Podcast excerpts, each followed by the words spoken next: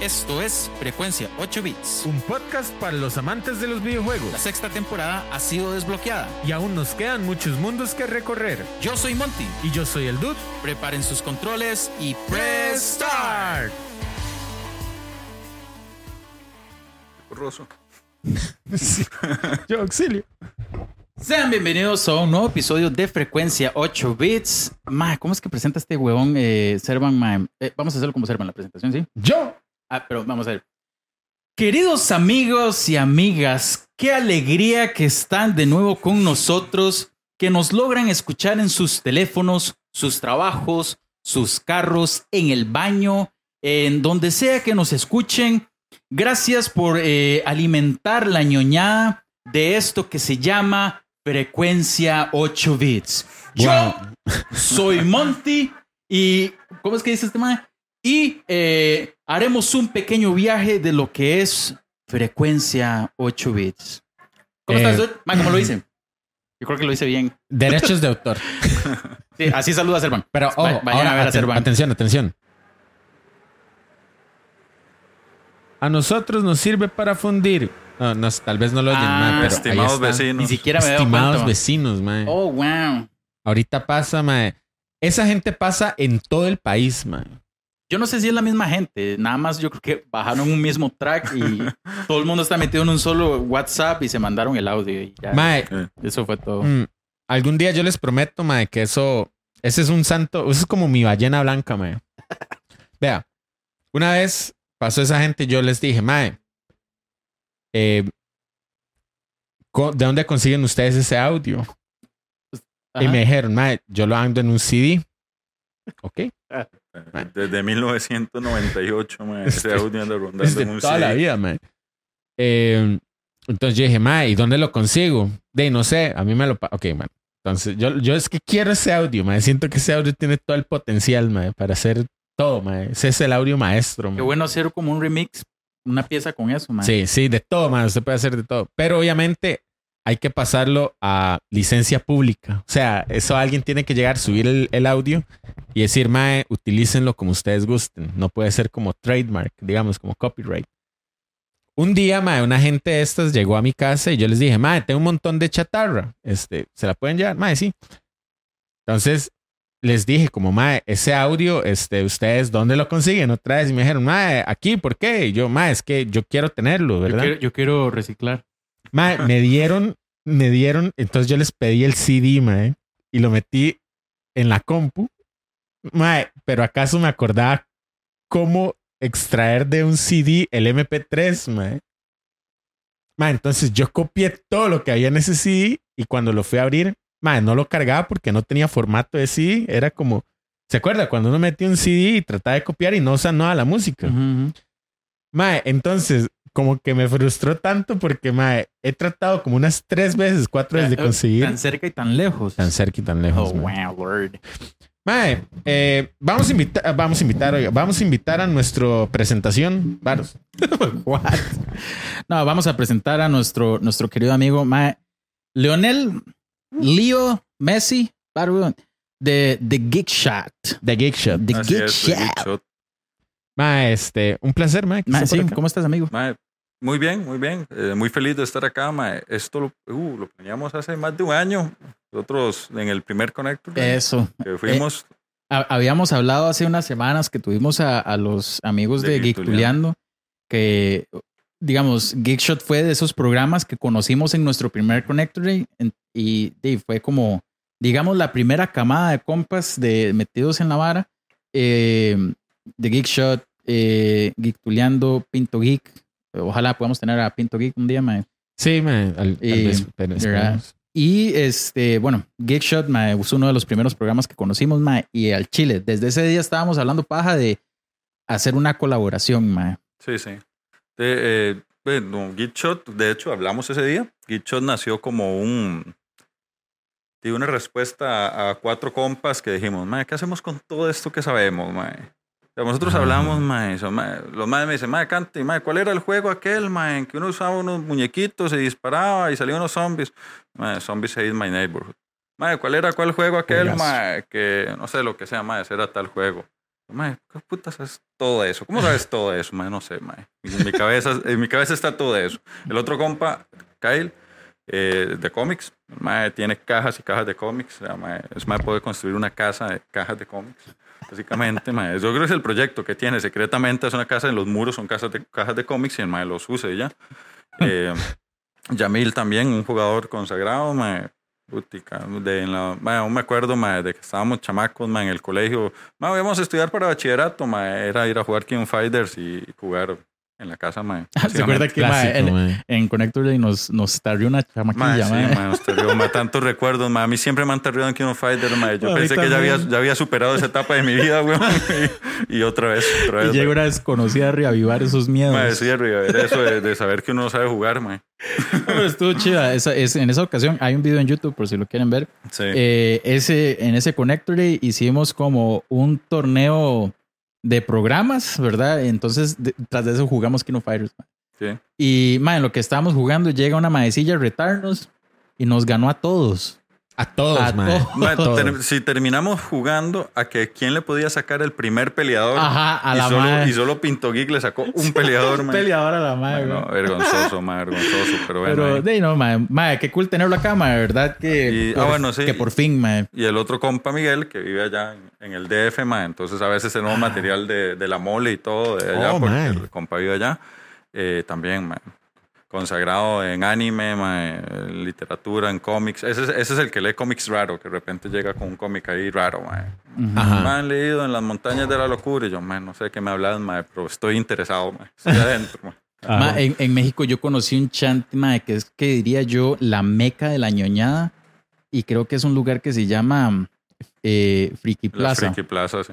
Friki Plaza. Mae. Él nos envía bastantes videos de la Friki Plaza, entonces. De hecho, ese lugar yo lo conocí porque mi primo Manfred este, me dijo, ma, usted no fue a México si no fue ahí. Ajá. Ma, hay muchas formas de no ir a México. O sea, si no comió a tal vara, no fue a México. Si no fue a este lugar, no fue. Pero la verdad es que, ma, en la usted es un geek y, no, y fue a México, mae, tiene que ir. a la Tiene que ir ahí. Mae, son varios pisos, mae. Es, es un edificio de varios pisos y todo el edificio tiene que ver con Friki Plaza, ¿verdad? Entonces, Ajá. qué sé yo, el piso uno es puro trading cards, mae. Esta loco. Y el piso dos es como venta de figuras, mae. El piso tres es como de mae, venta de consolas y pero mae eh, o sea, hay que ir ahí. Mae, hay algo muy chiva que es una cultura que no tenemos acá en Costa Rica, que en la Friki Plaza vos puedes ir a buscar un, un DS, un Nintendo DS, un Advance. Ajá. Mae, lo conseguís en buen estado y totalmente mae, ut- utilizable y todo con los jueguitos. Mae, es algo muy chiva de tener. Mae. Qué chido, ¿eh? Sí, vieras que, que lugar más cool, mae. Que me arrepiento de la vida, mae, es haber vendido mis consolas, haber vendido mi 3DS alguna vez. mae. Eso es algo mae, que, me, que me duele en Ajá. el corazón aún. De hecho, yo creo que ya el 3DS está así, o sea, descontinuado full. mae. Sí. O sea, ya ahora sí, La tienda y todo. tienda y todo eso, man, ya no hay soporte, man. Qué buena consola. Sí. Ah, yo no tuve DS. Eh, el DS, el 3DS. Yo me acuerdo, ah, había salido A Link Between Worlds para el 3DS. Ujú. Sí, claro. Que era, mae, de hecho era una consola Tuanis, mae. Novedosa, Sí. digamos, con la vara del 3D, mae. Eso, eso era voladísimo. Yo recuerdo que la gente movía un Switch y se veía en 3D, man. Ajá. Sí. Y es que en ese momento como que estaban tratando de incluir varas como, como en algunas consolas de que usted se ponía unos lentes y lo veía 3D o los teles, que yo creo que a los teles nadie les dio pelota, a los Sí, teles ¿verdad? 3D. Esa Mae, ahora yo, murió, tengo, ¿verdad? sí, yo tengo un tele, mae, con la vara 3D. 3D, mae. Tengo las gafas empacadas, mae. De verdad, man. Tengo gafas empacadas. Qué loco, man. Sí, pero es que también eso la gente tiene que comprar o descargar la película o el Blu-ray de 3D, Correcto. Correcto. O sea, como son Smart TVs, mae, usted se tiene que meter a la tienda de la marca del tele, digamos, mae, y bajar la vara en 3D para que usted pueda usar los lentes. Mae, un vueltón, mae. Y, Sí. y- y no es un buscador así como tan cool. No sé. No, no, Nintendo siempre, di, siempre ha estado a su ritmo, ¿verdad? Sí, Siempre hace, man. hace lo que le da la gana, man. Sí, sí, Nintendo. Entonces, Lo único que no estaba a ritmo es en el gráficos. Sí, man. correcto. Más, yo creo que no le importa poco. Sí. O sea, nunca ha querido competir en gráficos. La única vez que compitió en gráficos, mae, fue con la GameCube. ¿Y cómo le fue? Como que era. Como un quebrado. Correcto. La GameCube era la más poderosa de su momento. Correcto un todo. Sí. O sea, correcto todo, mae. Sí, sí. Realmente Nintendo no, su, su competencia no radica en, en gráficos. Que si lo hiciera, yo siento que la explota, mae. De ahí, sí. No sé, man. La verdad es que. Qué feo Nintendo. Para, y el con un montón de juegos de Nintendo. ahí. Sí, No. Digamos, yo tengo mi PC para jugar, mae, mi PC gamer, y tengo el Switch. Imagínese no Nintendo realmente queriendo hacer un Zelda en Unreal Engine, mae. Sí, pero lo puede hacer. Por eso, pero es que no le da la gana. Eso es lo que quiero, a lo que voy. Si quisiera hacerlo, sí lo, Mae, sí lo volvamos, a la, volvamos a la época del GameCube. Cuando hicieron el, esta vara, eh, la demostración de, de gráficos del GameCube, que hicieron un, un teaser de Zelda. No sé si lo recuerdas. Mae, hicieron un teaser de Zelda súper realista. Y que sacaron en- al final en GameCube. De Twilight. No, Sí, el pero- Wind Waker. El Wind Waker Ah, el sacó Wind Waker. primero. Y mae, con, con, con un estilo totalmente cartoon y todo. Al ¿verdad? principio fue súper es- criticado, mae. Sí, todo el mundo esperaba, cuando vio esa demo técnica, todo el mundo esperaba ese Zelda realista, Sí. mae, que era una pelea con Ganon, una vara así, súper épica, mae, y le clavan el Wind Waker, mae. Y Zelda Sí. dice, mae, yo hago lo que me da la gana, mae. Nintendo, es, Zelda es mío y yo hago lo que quiero, mae. Y ustedes lo van a consumir y lo van a amar. Sí. Y lo, Y es un juegazo. Es un. Esa es juegazo. una de las limitantes, creo yo, que tiene Nintendo, que es solo como para los fans de Nintendo. Mae, Porque si usted se pone a pensar, Mortal 1, uh, bueno, no, qué cosa O sea- re fea, mae. o sea, ahí es donde los desarrolladores dicen, madre, di, bueno, está el, está el Mortal en Play 5, en PC, en Xbox Series X. Ma, y allá en la esquinilla, ma, Es que son así. Ya ya en la esquina. Es- el, el, el Switch. mae, pero yo creo que lo, lo peor de esa versión es que la vendieran a precio completo. Eso es lo que critican. Uf, sí, correcto. Mae, entonces, esa, esa versión le hubieran puesto 30 dólares, mae, y dicen, "Mae, es lo que hay. Una sub- sí, eso hubiera sido una estrategia Es un increíble. porta ahí, ma. mae. Ujú. Es lo que hay para Nintendo. Ahorita le bajan. Después del GOTY le van a bajar el precio, mae. Ah, sí. No, no hay forma alguna que alguien después de ver eso pague 60 pavos. Pero ahora, mae, Nah, pues, no Después del la vida. Es que después Ah. del GOTY empieza a bajar todo, mae. Sí, sí, no, y después del GOTY eh, quiere decir que tal vez a final de año veamos juegos que, mae, ¿por qué no Zel- eh, Zelda? Oiga, bueno, puede ser Zelda. Zelda puede ser uno de los GOTY, ¿verdad? Por lo menos más anticipado. Yo lo he hecho todo el año, mae. Pero Mortal. Mortal como juego de peleas. Es, metido es- ahí. es que Street, Street Fighter 6 también está. Street Fighter también está. Sacó una muy este buena. año, sí. El 5 es que estuvo flojito, mae. El 6 ya levantó. ¿Y usted siente que el 6 le, le compite al Mortal 1? mae, son estilos bien diferentes, pero yo diría que sí, mae. O sea, está bien bonito. Es que Y tiene ya el, el, el Mortal, que se ve bien, el, el que es de verdad, este, mae, es una película, mae. O sea, cada, cada vez que salen juegos nuevos uno siempre dice, Mae, qué real. Yo, pero yo vengo chile, diciendo eso desde Mortal. Yo me acuerdo esa anécdota, mae. Llegar a la escuela, mae. Y decirles, mae, ustedes vieron el nuevo Mortal, el Mortal 3, mae, son fotos, mae, son fotos de gente, mae, de gente peleando. Son yo aún me acuerdo de esa anécdota de llegar, mae, del videoclub y decirle a los maes, mae, ustedes no, ustedes no han vivido, mae, si han visto Mortal 3, mae. Es lo más real. Es lo más real, mae. No hay, no hay, aquí está Mortal 3, ya no hay nada más arriba, mae, no hay nada. Mae, y es que después, es que, y, y yo siento que el 3 se ve mejor que el 4. Uh, Ah, sí, no, el cuadro. Sí, es que el 4. Eh, Hay una época oscura, mae. Aunque ahora vamos a hablar de, de jueguitos que me gustan mucho de Play 1, pero hay una época oscura donde todo el mundo se tiró de jupa el 3D. Es, Sí. es más, Que- yo jugué el Mortal 4, ni siquiera fue en Play, yo lo jugué en, en 64, mae. Había un video aquí en Heredia, mae, por donde antes era- ya no existe, así que lo voy a mencionar. Bueno, creo que no existe, este, donde estaba a la par de Casablanca, no, Casablanca era. Bueno, ahí por el centro de Heredia, por, a un costado del Ajá. mercado, ¿verdad? Había un video, mae, que era subterráneo, mae. Era un, un lugar muy chiva, muy, muy, muy chiva. Usted pasaba por la, sí, usted pasaba por la acera y usted nada más escuchaba un bullón, todo apagado y nada más luces de teles. Y uno, ay, qué hora más rara. Mae, un día bajé con mi hermanillo, mae, y era un, un salón, mae, lleno de teles, pero así, mae, subterráneo. Sí. sí. y yo, mae, qué lugar más cool, mae. Y tenían Nintendo 64 y tenían Mortal. Qué espanto. Mae. Horrible, mae. Feo, mae, pero con ganas, mae. O sea, como Sí, si, el- si se esforzaran por hacer algo ripilante es ese, mae. Ni siquiera es el nuevo, mae. Y es que creo que habían quitado muchos personajes conocidos. O sea, y metieron, ahí salió por primera vez Quan Chi. Reiko. Sí, correcto. Reiko. Ajá. Eh, Eh, yo creo que por primera vez se hizo eh, utilizable Goro, mae. Creo O sea, que digamos, sí. como por ya, de, de- del, del panel de jugadores, Goro estaba ahí. Pero más es que era una, no sé, como los Shinnok sale en ese también. Sí. Lo- la forma en la que todos pelean era como parecida. Ya, ya se le había quitado como la característica a cada peleador, mae. Por ejemplo, mae, esta- es, es muy característico que, que, que Ryu, mae, siempre tenga como esta pose, ¿verdad? Y- Ajá, y, ajá, y como- Ken la misma, ¿verdad? Como un stand de combate. O, o que Dalsim es como así. Exacto, exacto. Y al principio, mae, era demasiado icónico que Scorpion, mae, Sí, peleara como un escorpión. O sea, sí, esto. como levantando su brazo a la altura de la, de la Exacto, mirada. mae, cómo me cuesta a mí recordar que tengo que, que describirle a la gente que no ve el video. Sí, yo lo hago siempre. ¿Verdad? Mae, este, y Sub-Zero, mae, tenía nada más como un, un- una forma de defenderse a un solo brazo, como, no sé, ¿verdad? Ah, cubriéndose el pecho, digamos. Ajá, y eso es todo.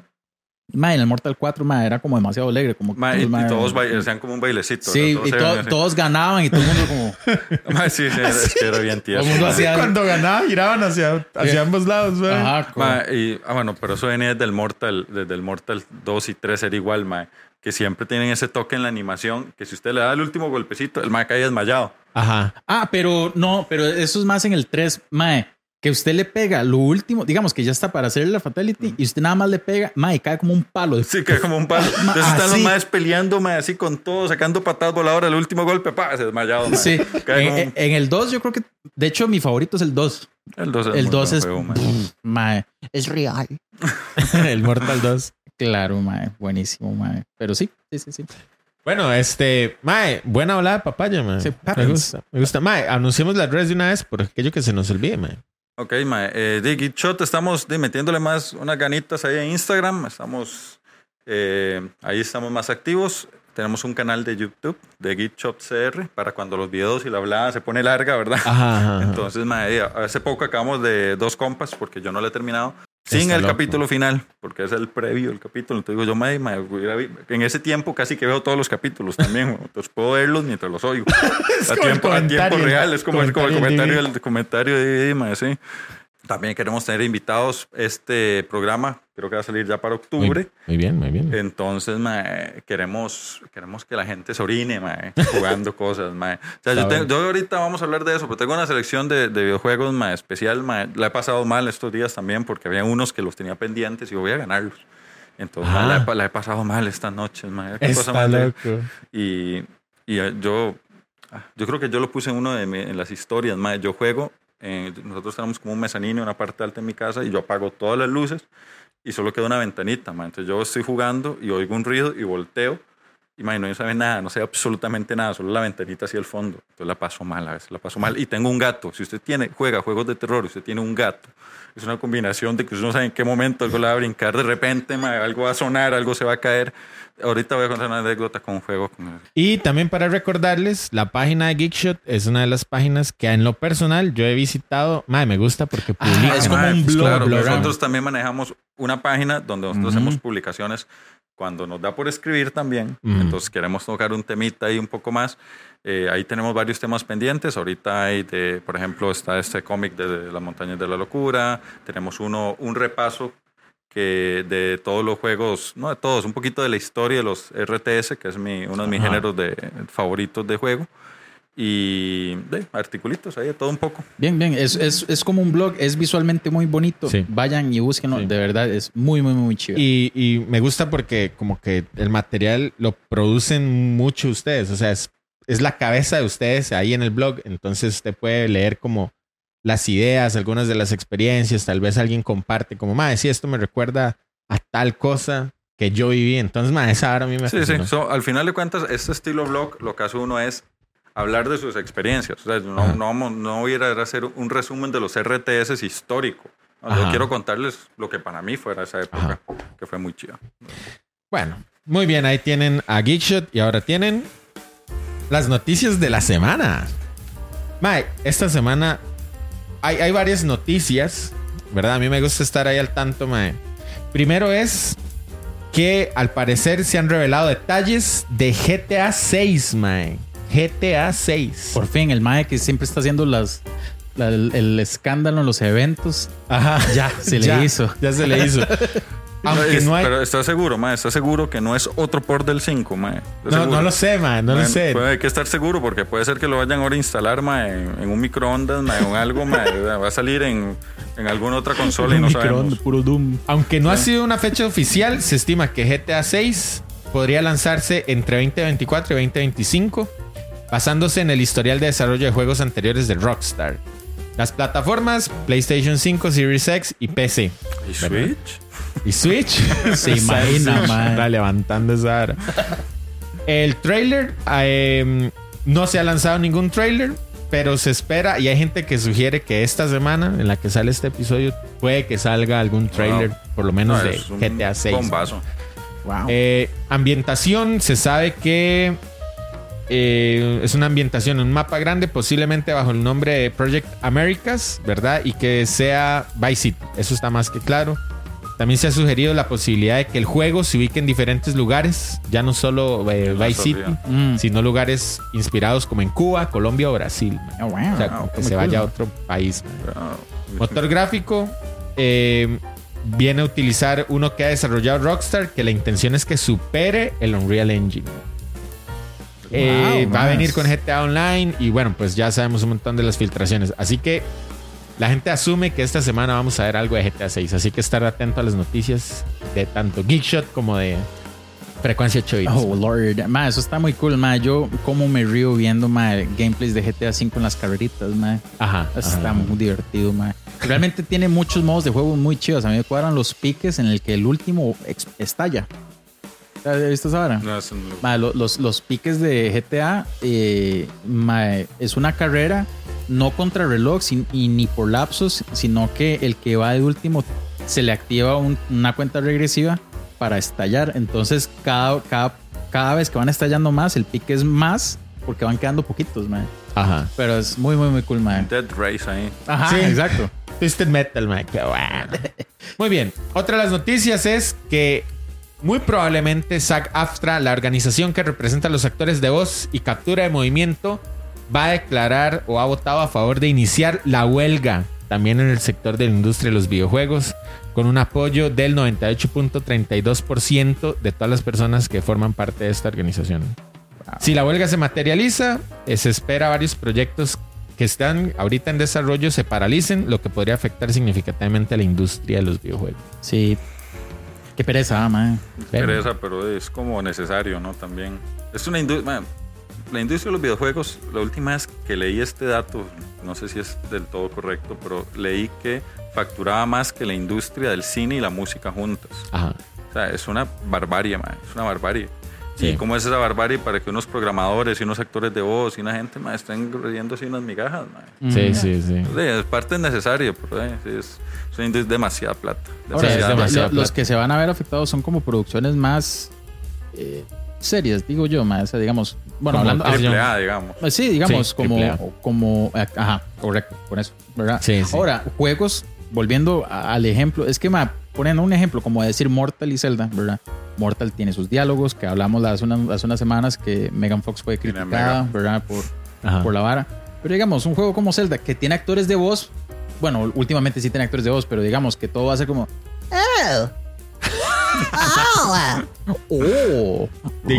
Pero sí ¿Quién tiene si cutscene, pero sí tiene, sí, pero sí tiene escenas de corte ahí que, que sí tienen diálogos. Entonces, bueno, ahí vamos a ver. Dato curioso es que la líder de esta SAG-AFTRA, que es la alianza de los, de los eh, guionistas y actores, la líder es Danani. Sí, correcto. Sí. La niñera. La niñera. Muy bien, gente. Otra noticia que algunos le dan a nostalgia y algunos pues, se sienten agüevados, otros se sienten muy emocionados, es que Valve lanzó Counter-Strike 2.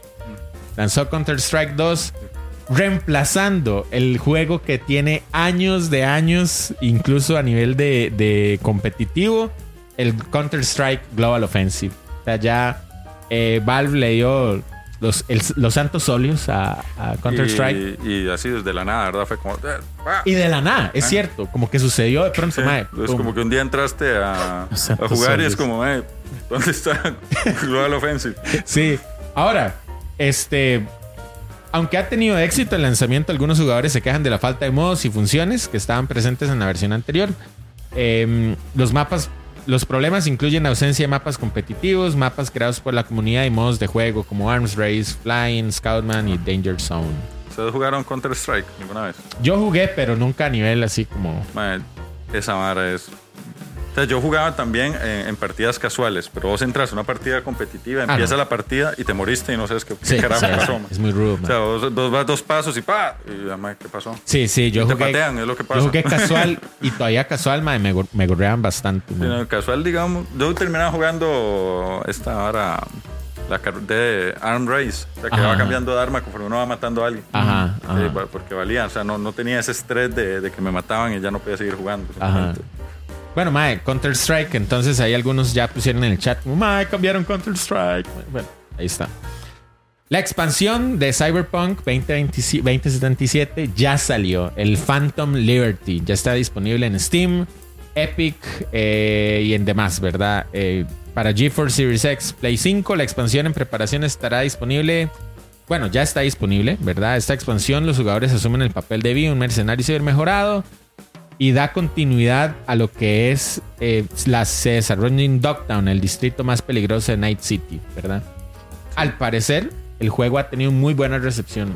Lo, lo que pasa es que con esta actualización no es que solo llegue la actualización, sino que llegó el parche 2.0, Ajá. que es el parche que finalmente nos da un Cyberpunk como debió haber sido hace dos años y pico. Qué madre, sí. O sea, O sea- eh, yo creo que la gente le tiene gusto o le, o le ha aclamado este, tal vez, o como que lo está recibiendo bien, porque es precisamente lograr que el Cyberpunk ya cumpla Sí, con lo que tuvo que haber logrado. Lo único que le falta aún es el multiplayer, pero yo creo que ya lo descartaron, ya no va a salir, Ah. no se puede soñar. De hecho, mae, yo, yo fui de los que compró Cyberpunk día 1. De verdad. Bueno, nosotros, en- en- en- entre los compas ahí, lo recibimos día 1 y, y de, no lo fue. Hasta ahora, sí. PC, hasta ahora lo estoy jugando. Mae, con, con una tarjeta, eh, la 2800 que tengo, mae, frames de 20, 15. Uf. Mae, una- una hora- un rendimiento espantoso, mae. Ahorita está corriendo súper bien, mae. Es, todo el juego que usted hubiera deseado hace dos años y medio, mae, hasta ahora. Mae, no lo he tocado. Hace como seis meses lo iba a empezar, de- lo iba a decir, mae, lo voy a empezar, yo creo que ya, ya está bien. Y me pone otro amigo, mae, no lo haga. En seis meses sale el parche 2.0, van a cambiar todo, no lo haga. Y de hecho cambió todo, el árbol de habilidades, todo cambió. De verdad. Todo, todo, no, no son cositas, mae, es un cambio profundo, Hmm. fuerte y profundo. Sustancioso. Sí. Yo creo que ya es hora de instalar otra vez Cyberpunk. Yo lo tengo, mae. Lo jugué un poco, pero no sé. por decir, qué. yo no lo No, está, No. está muy bueno, está muy bueno. Sí. Ahora, ahora ahí. A mí me gusta mucho esa temática Cyberpunk, pero mae, es que el juego, no, no sé. No, es como Starfield, me pasó exactamente igual, como que tenía una expectativa muy alta. Es, es tanto que no se puede hacer. no. Sí, no Pero es sé. que- pero Starfield con esos diálogos de tres horas. eh, no. Sí. Vas, vas- más rápido a la acción en Cyberpunk. Eso sí. más. Entonces Eso sí. es, es más llevadero. Y puedes seguir nada más el hilo de la historia o escoger algunos y no ponerte. Es que lo que pasa es que uno, uno es jugador, entonces saben que si uno ve un puntito en el mapa que brilla y que te indica que hay algo, vos vas a ir. Ajá. Entonces dices, puedes ver todas las cosas y todos los eventos que pasas, de- nunca termina uno. El asunto de Starfield es, no sé si es como generalizado, yo he dejado de leer noticias, pero los diálogos sí están muy pesados, mae. O sea, De- sí. Bueno, de aquel día que usted jugó, Por eso, yo tengo solo era al principio del juego. Mae, una pero no ya. conozco a alguien más que me diga, mae. Bueno, sí he leído muchas varas como, mae, sí, el nivel de personalización, mae, las naves, mae, ir a explorar, mae, sí. Pero al menos yo lo que me he topado son diálogos, mae. Sí. Y tal vez para exploración, mae, la gente ya está más metida en No Man's Sky. Que ya Sí. también es otro juego como Cyberpunk, ¿verdad? Que cuando salió era una porquería, hasta tres, dos años y pico, tres años después ya era el juego que habían prometido, pero ahora dicen que si usted es un mae que le gusta ese estilo de juego, de ir a explorar y conocer planetas y hacer un montón de cosas y crafteo, que No Man's Sky es el juego. De hecho, leí que la gente, a raíz de Starfield, ha empezado a comprar más No Man's Sky. Cosas de Tan la vida. abajo se vino la vara, mae. Sí. Y era y Starfield, tantos años, ¿verdad? Compitiendo y, Sí. y pensando en que iban a sacar, iban a pegarle, iba a ser el GOTY y todo. y no, Ah, no lo veo para No lo nada. veo. Yo, bueno, vamos a ver. A ver. Eh. Yo creo que lo van a nominar Sí, porque, Sí, yo porque que- Microsoft tiene una, una escuela de este vuelo, ¿verdad? Y no va a dejar que lo dejen por fuera. Sí, yo, yo sí creo que va a ser nominado, pero yo, o sea, es que qué difícil, es que qué difícil pensar en cuál va a ser el GOTY, pero es que yo tengo ya ese top 3 de los posibles, ¿verdad? Que sería, eh, bueno, Zelda, eh, Baldur's Gate y Spider-Man. Y yo siento yo que... estoy igual, mae. y yo, Yo, no, estoy yo no puse en en- mi lista Spider-Man cuando ustedes hicieron la pregunta, de hecho, en el, en el podcast. Ajá, en el podcast. Yo no puse Spider-Man porque como yo no soy jugador de Play, entonces no lo tengo en mi radar. Pero sí. Pero digamos lo que es... eh, Pero vio el último trailer. Sí. Pero lo que es Baldur Gate, está... Sí, también por lo inesperado del juego y el impacto que ha tenido. Y el nivel de... Todo el mundo dice que es un juego adelantadísimo, ¿verdad? La época, el nivel de personalización y el nivel de cosas que puedes hacer es un pendiente, pero lo que pasa es que un juego de esos, sabes que si lo agarras, son más de 100 horas. Y, y yo diría que la vara del GOTY va a estar entre Zelda y Spider-Man. No, yo, ¿Se yo, cree? yo tiraría entre Zelda y Baldur. Yo Pero es que es lo que pasa por, también por no ser jugador de Play. Entonces seguro también Spider-Man no me anima tanto. Hay que ver, ma. Ahorita yo creo que ya Spider-Man está fuera, ¿verdad? Ya está, ya se lanzó, ya, ya se puede comprar. Sí. No sé. Ahorita, perdón, Ahorita ma, vemos. eso, eso sí. Sí, pero digamos, yo creo que le va a pesar a Zelda esa sensación de continuidad, a pesar de, de que para los defensores de Zelda digan que es un juego totalmente diferente, que hay un montón de cosas, pero hay una sensación de continuidad con el primero. Cambio, Baldur sale de la nada. Sí, sale de la nada. Entonces yo creo que eso puede pesarle, pesarle un poquito. Pero no sé, cual- cualquiera de los dos que gana, yo creo que es totalmente merecido. Es un año con buenos lanzamientos. Sí. ¿Cuáles fueron los del año pasado, ma? Eh, Elden Ring y qué más? Elden Ring, Eh, Y God of God War. of War, Eso fue una buena pelea, sí. buenísima, ma. O sea, qué, qué intenso porque los dos venían como este en 2018 una pelea similar. Eh, God of War y Red Red, Dead. Dead Redemption. Redemption. Ajá. Juegos así tope, tope, que todavía Red Dead como que lo comparan mucho en cuestiones realistas con muchos juegos actuales. Y que dicen, madre, Red Dead todavía está mucho mejor que muchísimos juegos. sí. Y digamos, esa batalla la había perdido Red Dead. Red Dead. Ajá. Entonces, que llegara otra vez God of War al GOTY del año pasado, fue así como, madre, ya esto había pasado. O sea, y Ajá. Elden Ring, bueno, no Elden Ring, sino en Dark Souls ya había ganado GOTY. Mm. Entonces, como, y madre, vamos a tener como la secuela espiritual de Dark Souls contra el God of War en ¿Qué? un enfrentamiento. ¿Verdad? Zelda, el, el, el anterior, Breath of the Wild. Breath. había ganado, ¿verdad? Sí, Yo creo que sí. 2017 ganó. Sí. Imagínese que este gana. Entonces, puede pasar esto, como, ok, viene el sucesor de Breath of the Wild a competir un GOTY, digamos. Y Resident 4 lo vende GOTY. Mm, no Denominado. No, yo creo que Denominado. no. No tanto, man. Tal vez es que nominado al GOTY no. Eh, nominado a otros. Yo Yo sí lo creo, veo que, creo nominado. que hay juego de. Igual lo dividen en juego de acción y juego de, Sí, Sí, de aventura correcto. también. Mm. Entonces, en alguno de esos, a veces uno, alguno compensan dándole a alguno de esos otros, alguno que está con buena publicidad y buena, buenos reviews. Por ejemplo, eso, mejor multiplayer. Ma, es que esta discusión se va a poner muy buena cuando llegue, ma. Sí. Mejor multiplayer, ya podemos meter a Counter-Strike 2. Ah, Si de sí. aquí a eso lo logra, ¿verdad? Ujú. Hay que ver. Mejor música y todo eso. Mejor. Mejor música. Eh, el bono semanal. Yo, bueno, semanal. Más como Ay, cansadito. No, bueno, semanal. Ma, la hora es No me dio hoy, pelota. hoy es sábado, ma. Entonces, como bono semanal. no, no, pero es todo cool. Sábado en la mañana, ma. Qué duro grabar un sábado en la mañana. ¿No Ah. lo sienten duro? Sí, claro. Primero le tuve que levantar temprano, bro. Un saludo a Danito, que por e- esa es la razón por la que estoy cansado, porque a las 2 de la mañana, como Danito está en Mongolia, ma, hicimos una llamada y se nos largó mucho. Y yo a las 2 de la mañana, ¿qué, weón? ¿Qué más le cuento, mae? Entonces, eh, un saludo porque aquí estoy echando la talla. Bien, Danilo. Eh, yo, saludos, madre, no, nada en particular, madre, bueno, tal vez a, a la gente de Decra que fueron muy rápidos en entregarme el, el stickercito. Mae, sí, mae. sí, fue rápido. Un saludo a la hecho. gente de Decra que nos oye en, cuando el dude llega ahí, pone el podcast durísimo. Eh, Para que no Para haya escape. decir que toda la gente de ECRA lo escucha. Sí, sí. entonces Y los va diciendo, avance. ¿Qué?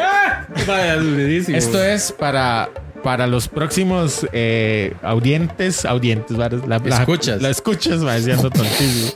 La- eh, para los escuchas que van a ir a hacer fila a Decra, ponga, este es el momento para que le suba el volumen. Gente, un saludo a Decra.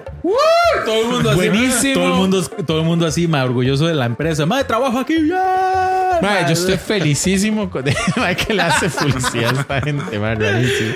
Muy bien. Jonal, un saludo ahí. Eh, bueno, los compas de Gitshot, que Eso. somos cuatro, pero de, uno en México y otros en sus cosas. Entonces yo en representing aquí Mm. en el podcast. Y de ahí a mi esposa, que nunca oye mis cosas, pero esta la va a tener que oír completa. Una vez le digo. Y saludo a la esposa. Saludos. Y yo, ma, sí, ma, qué raro, ¿verdad? Ma, mi esposa tampoco me da. No escucha. O sea, ella lo que ve son Shorts. eso. Los shorts. Y los shorts de Servan y, y los. Sí, weón. Pero no lo soy yo. Sí, ma, entonces llega un día, ma, así toda, toda contentilla y dice: Ay, qué vacilón lo del logo. Sí, sí, sí. Pero sí, un saludo a las esposas que no vean el contenido de uno. y a mí- a mí cuando grabé con el cubo, ella, ella lo puso un rato. Me dice, ay, yo, lo, yo póngalo un ratito para que nos vea. Lo puso un rato y dice, madre, están hablando de no sé qué, no entendí nada, madre. No sé para qué me pide que, lo, que me ¿Qué, qué le conecte". gusta a ella? Henry Cavill. la única cosa geek de la que puedo hablar es de Henry Cavill, pues. Que vieron una película, nada que ver, man. Vieron Sí, una película con Dua Lipa y. ¿Cómo se llama? John Cena y Henry Cavill. Qué crossover más extraño, ah, ma. Y es de espías, man. Sí, Oh, pero es- wow. es como raro, porque es como una escritora que escribe un libro de espías, entonces no es que sea directamente, es rarísima. Sí, es muy Aún no he entendido cómo, cómo va, pero sí. Un saludo a ella, entonces va a oír, va a oír todo lo que nos alarguemos. Y un saludo a Dua Lipa. A Dua Lipa también. Dua Lipa. Ah, no, Lipa no, yo no. Dua Lupa. Dua Lipa. Dua Lipa que siempre eh, nos vega a través de esos grandes lentes. Yo, yo quiero saludar a gente random, yo quiero saludar al Chunche, yo quiero saludar a... Al chunche fue que lo pusieron a hacer una. a- Ma, Ay, sí, lo de Mario, mae. Este, no, lo de Mario, ¿cómo fue lo que dijo este ¿Cómo se mae? llaman estos personajes? Ah, sí, sí, sí. ¿Cómo fue que el conejo saltador era Pikachu? de Mario era como Manuel el, Manuel El el, carpintero. carpintero. Mae, Una hora sí, mae. Yo creo que había pegado uno y era Pepa. Peppa Ah, Pig. Pipa Peg. ¿verdad? Mae, Pipa vea- Peg. Vea el poder que tiene Pepa, man. Sí, claro. ¿Verdad? Oh, Pepa. ¿Qué poder tiene Pepa? De ahí está listo para No, nada. nadie, va. Es Yo iba a más- decir un saludo a las esposas, pero bueno, ahí. No, es más, si ninguno hubiera hecho nada, también lo hubiéramos chocado porque hubiera sido. Muy Bien. bien, man. Ay, dudes. Este. Man, gracias por estar aquí nuevamente. man. Sí, ma. Chao. Sí. Vea, Vamos pasándola bien. sí, sí. Man, por cierto, ya tengo neverita, man, cuando, Uh, sí. cuando se quieran traer unos frescos. bueno, dudes, este. Hoy el episodio. Hoy ya empieza octubre. Ya estamos en octubre, man. Us, qué rápido. Eh, mae, Último trimestre. último trimestre, mae. Y Sí. siempre, mae, como que usted ve en las tiendas que después de, de las fiestas del 15 de septiembre ponen lo de Halloween y después ponen lo de Navidad. Hay lugares en que ponen ya las dos. Walmart. Todos los chinos. Walmart. Yo no iba a decir Walmart para no decir marcas, pero ya que el dude se mandó Walmart. Sí. Wa- Walmart. Walmart. Todos los chinos. Todos ¿cierto? los chinos Todos los llenos chinos, correcto, ma. Sí, llenos de Navidad. Hay, hay un. Sí, sí, hay pasillos de oh, el nacimiento de Cristo, el diablo. Sí, ma. Pero, eh, como no hay videojuegos navideños, o sí hay. Sí, fijo ahí. Fijo hay, Videojuegos fijo navideños. Ya, ya te tienes un tema para Sí, podcast de vamos a diciembre. tener que tirar un juego. Han Bueno, de, sí, han de ser una, han de ser una bosta, fijo. Sí, mae. De películas y varas así. Creo que sí lo habíamos man. tratado de hacer al inicio, en la primera Sí, temporada. hicimos como. Mi Hicimos. pobre angelito, Sí, mae. ese. Uh, man, eso es espantoso. Malo, Está ma, entre los pero peores, está man. correcto, está entre los Ay, peores. hay Y un juego de, pobre, de mi pobre angelito que es de Play, No puede ser. ma, pero parecen gráficos así como, ma, yo no sé quién les dio la licencia o algo. Es una vara monstruosa, ma. Eso es bonito, jugar juegos monstruosos nada sí, más por sí, sufrir, sí. ma. Juegos feos. mae. Feos, ma, feos, nada más para, para pasarla mal. para pasarla mal, pero alegremente, ma. Pero- Ok, ma, otro juego navideño, de aquel de Batman. El que inicia en una época navideña. El de la El película. de Batman Ajá. regresa. Ajá. Ajá. Pa- patearle el trasero a unos payasos en el nivel 1. Correcto. Algo, es algo navideño. Sí, sí, algo así. Pero ahora estamos preparando, dijo Dross, el octubre, el Halloween eterno. el. Halloween eterno. Ajá, qué bueno. Entonces, hoy vamos a hablar un poco de videojuegos de terror. Ujú. ¿verdad? Ok. Este, y le vamos a dar prestart. Bueno, mae, que me está. Otra Hoy, vez. hoy sí estoy flojo, mae, con todas estas Sábado en la mañana. El dude tiene pancita floja. también, mae. Mae, ¿qué pasó? O sea, aquí yo le estoy dando prestar. Ahora no entra. Sople, dude. Eso, yo, ma. Siempre funciona. Siempre funciona. y para empezar, mae, la pregunta que le hacemos siempre a nuestros invitados. claro que sí. Mae, ¿cómo empieza la historia con los videojuegos? ¿Cuál es ese primer videojuego, mae? Mae, sin afán de parecer demasiado roco, mae. Yo la primera consola que tuve en mi casa fue un Atari 2600. Uh. Usted también, Pero, ¿no? Mis hermanillos, sí. sí, Ujú. pero ese Atari llegó de mi hermana que vive en Estados Unidos. Ajá. Seguro ya, ya no lo usaba, entonces no lo mandó. Entonces venía ahí con algunos juegos, mae, clasicazos, mae, Enduro, mae, Quivert, me acuerdo, mae, Pac-Man, pero el Pac-Man, el feo, mae. Ah, bueno, Ajá. luego seguimos Mrs. Pac-Man, mae. El Pac-Man que se metía entre los muros y era un Sí, es desastre, que mae. hab- habían como, que- como, como juegos exitosos de arcade que Atari quiso llevar a, a la consola de mesa, digamos. Entre esos Pac-Man, pero una porquería, por lo que yo les había dicho en unos, en unos capítulos anteriores, que Atari, con el fin de apurar eh, títulos, hacían las varas horribles. Ah, Usted sabe una historia curiosa, mae, que ese juego de Pac-Man fue tan malo que lo agarraron unos estudiantes de programación y lo empezaron a, a- a pulir y a pulir y a pulir y a pulir, pulir, hasta que hicieron un juego tan bueno que Atari se los compró, que es Mrs. Pac-Man. De So, verdad. Ah, yo no sabía Pac- que eso había sido así. Sí, Mrs. Pac-Man de Atari es un fan-made de Pac-Man que les quedó mucho mejor que el juego. Mae, este juego es totalmente otra cosa, es un juego... mae, Es que hay, hay que entender que lo- cuando, cuando Atari empezó a tirar juegos que fueron fracasos, es porque esa vara ya estaba toda rota, mae. Por- Ajá. Porque de hecho Atari cuando se desintegró, digamos, como de los problemas que tuvo a raíz de la vara ET, eh, se fundó Activision, ¿verdad? Era así. Como que, hubo, que sí. hubo gente que salió de Atari y fundó Ah, Acti- Activision. Activision es... No sé, porque Activision tiene juegos en Atari. Sí, pero es que publishers el, el- Atari. el asunto con Atari era que eh, cuando los juegos terminaban, no, nunca daban crédito a los desarrolladores ni a los artistas, no, ponían nada a los era una- nombres. Era una locura, mae, era una Entonces hubo gente que se fue y, y conformó Activision. Sí, yo, por ejemplo, el famoso juego de ET, tengo entendido que ese mal le dieron como, como cinco semanas para programarlo. Una es que cosa fue una... así, mae, sí, una cosa correcto. Porque impensable. el- el- la película fue tan estúpidamente exitosa que lo que hicieron fue rápido comprar licencias para poder hacerlo. para que llegara en diciembre. Exacto. Entonces le dijeron a lo- al equipo como, mae, podemos tirar esto para Navidad. ¿Verdad? Para que sean el, las ventas era, el equipo navideñas. era un mae. Un Mae. fa- mae famoso que era, estaba a cargo, pero tengo entendido que ese mae programó todo. Mae, es- No me acuerdo del nombre ahorita, pero era un mae que ya era muy conocido en la industria porque había él hecho no sé cuántos juegos de Atari ya. mae, No. y es que malo, mae, es que es malo con ganas. O sea, y no es malo porque la gente dice, mae, es que qué malo, los gráficos. Mae, no, no, no, no, o sea, quitemos Es la vara de Atari, es gráficos. Atari. Es Atari. Porque hay juegos buenos. de- a mí me gusta el de Star Wars. Digamos que uno iba con, con una nave de, de un rebelde, mae, y usted, ah, vamos a asumir que es Luke, ¿verdad? Este, usted va destruyendo estos bichos que son como camellos. No me acuerdo. Como ATST. Ajá, y de esos, mae, y le van saliendo y le van saliendo. Y ese es el juego. En realidad no es gran cosa, pero no es malo. Asteroids es bueno, mae. Ujú. Así Sí, es, eso es un bueno, man. Sí, yo tenía uno de tanques que era un buen, buen, buen multiplayer. sí, habían, ah, ok. El de tanques, ¿cuál Sí, es? que era, era como un laberinto en 2D Ajá. que vos veías desde arriba y Usted los puede ir eran- destruyendo. A veces había muros que se destruían, unos tenían balas que rebotaban. Ese es buenísimo. Ese, ese Ah, era buen pero juego. hay uno de NES también, ¿verdad? Sí, yo lo jugué Tanques. en americano. Sí. Sí, eh, yo lo jugué, ese lo tuve en Atari, pero digamos, en Atari el tanque rojo era un cuadrito rojo y el otro un cuadrito Mm. azul con una trompita, así que lo que salía puede ser Ah, cualquier cosa. Pero sí, digamos, la, la caída de Atari viene como desde la vara de Pac-Man. Después quisieron intentarlo con Atari, eh, con Atari, con ET. Y mae, todo se vino abajo porque invirtieron tanto en un juego que fue una porquería porque tú solo tienen un mes para hacerlo.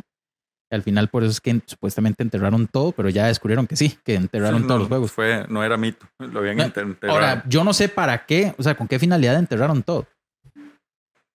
Sí, no, ese Sí, juego, que ese juego les- tenía tantas devoluciones y nadie lo iba a comprar que básicamente era espacio muerto, eh, que fuera el Es desierto.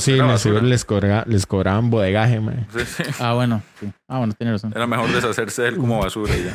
Préndale fuego, man. No, casi, casi se traen abajo nuestra querida industria de los videojuegos, ¿verdad? Sí. Sí, fue crítico eso, man. no fuera por Nintendo. Por el Jumpman. Sí, y por Donkey. Sí, sí, man. Pero bueno, vamos a ver. Nuestro querido amigo Leonel. Entonces, eh, le decía lo del Atari 2000 que, que venía con el ¿Yo qué? ¿What? Ah, ¿qué? Es que no sé, ya iba a entrar a esto. A la premisa. ¿Sí? Sí. No, es que él estaba hablando de la primera experiencia. Bueno, Ah, eh, sorry. Ah, sí, sí. Ah, ¿Ves? Por lo que Bueno. lo interrumpo. eh, bueno, y luego de ahí, yo soy más que todo gamer de PC. Ajá. Es lo mío. De hecho, tengo el Switch ahorita también, un poco por mi hija. Tengo una hija de 7 años, entonces saludo para ella también. Un saludo. Ella sí, ella sí ve mis cosas, yo sé. cool. Ya está, papá. Sí. Eh, Ay, qué lindo. entonces, después de ahí, yo empecé a jugar en PC. Ajá. Me acuerdo que mi hermano tenía una laptop de IBM, mae, blanca, pero un ladrillo.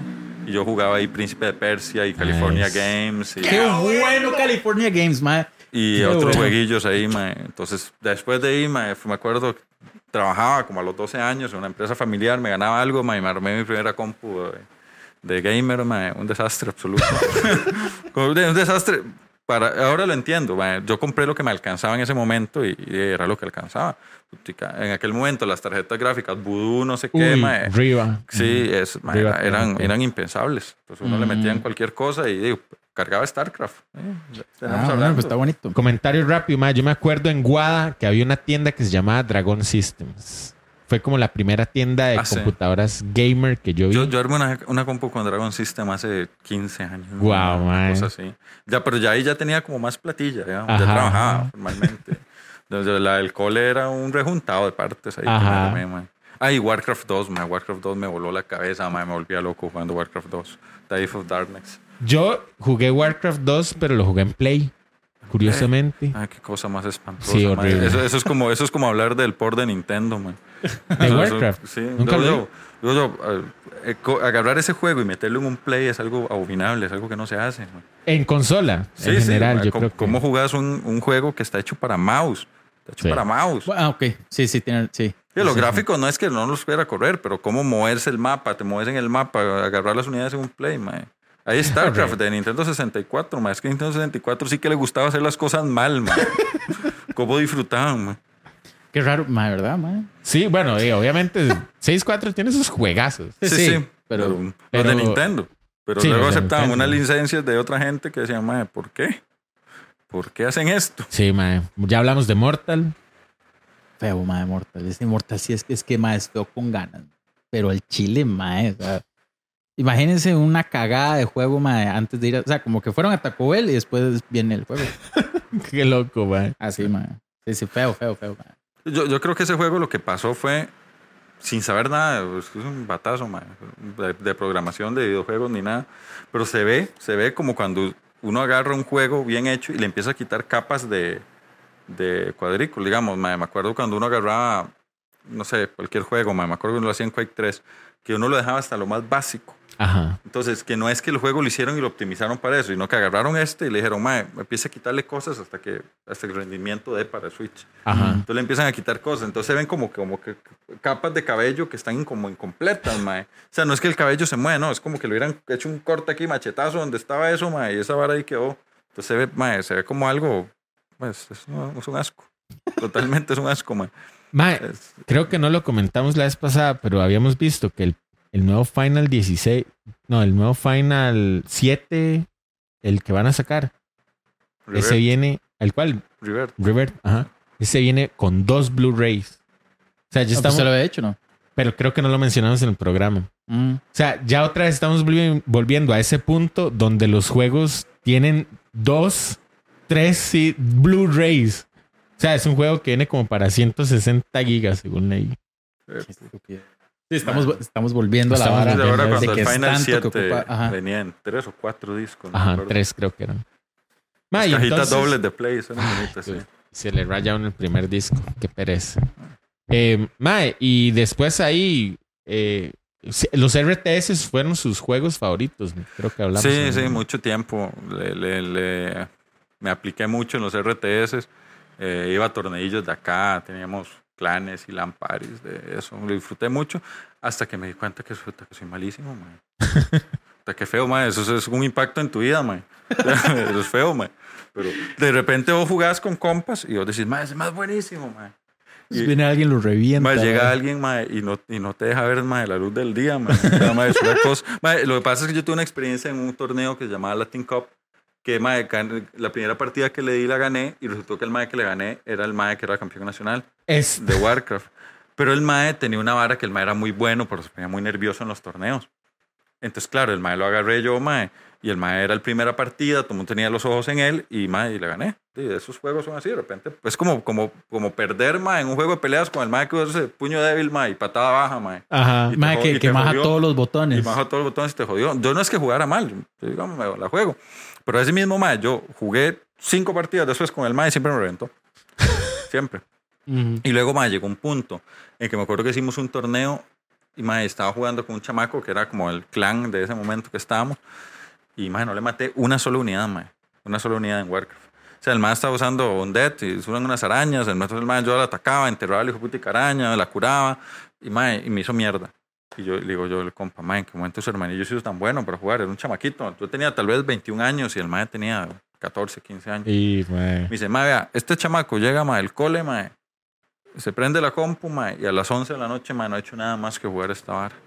Y yo, mae, no puedo, mae, no puedo, soy viejo y cansado, mae. Sí. No puedo seguir ese ritmo. Mae, no puedo. Estoy Entonces, cansado, jefe. Sí, estoy cansado, jefe. sí, Mae, es muy, es te das cuenta que, entonces, mae, empecé a ver esos maes que jugaban así, yo decía, eh, a lo mío es lo casual, mae, yo juego Sí, casual. casual. Y aún StarCraft, mae, sí me metía en, digamos, iba en la, en la liga de StarCraft, digamos, online, jugaba y ahí iba. eh, por esa iba por medallas, no me acuerdo, como bronce, liga bronce, liga plata y así. Ahí iba avanzando y volvía, sin estrés ahí, y 50-50 ahí, me mantenía en liga oro, creo que al momento, que había después de oro platino y luego clase mundial.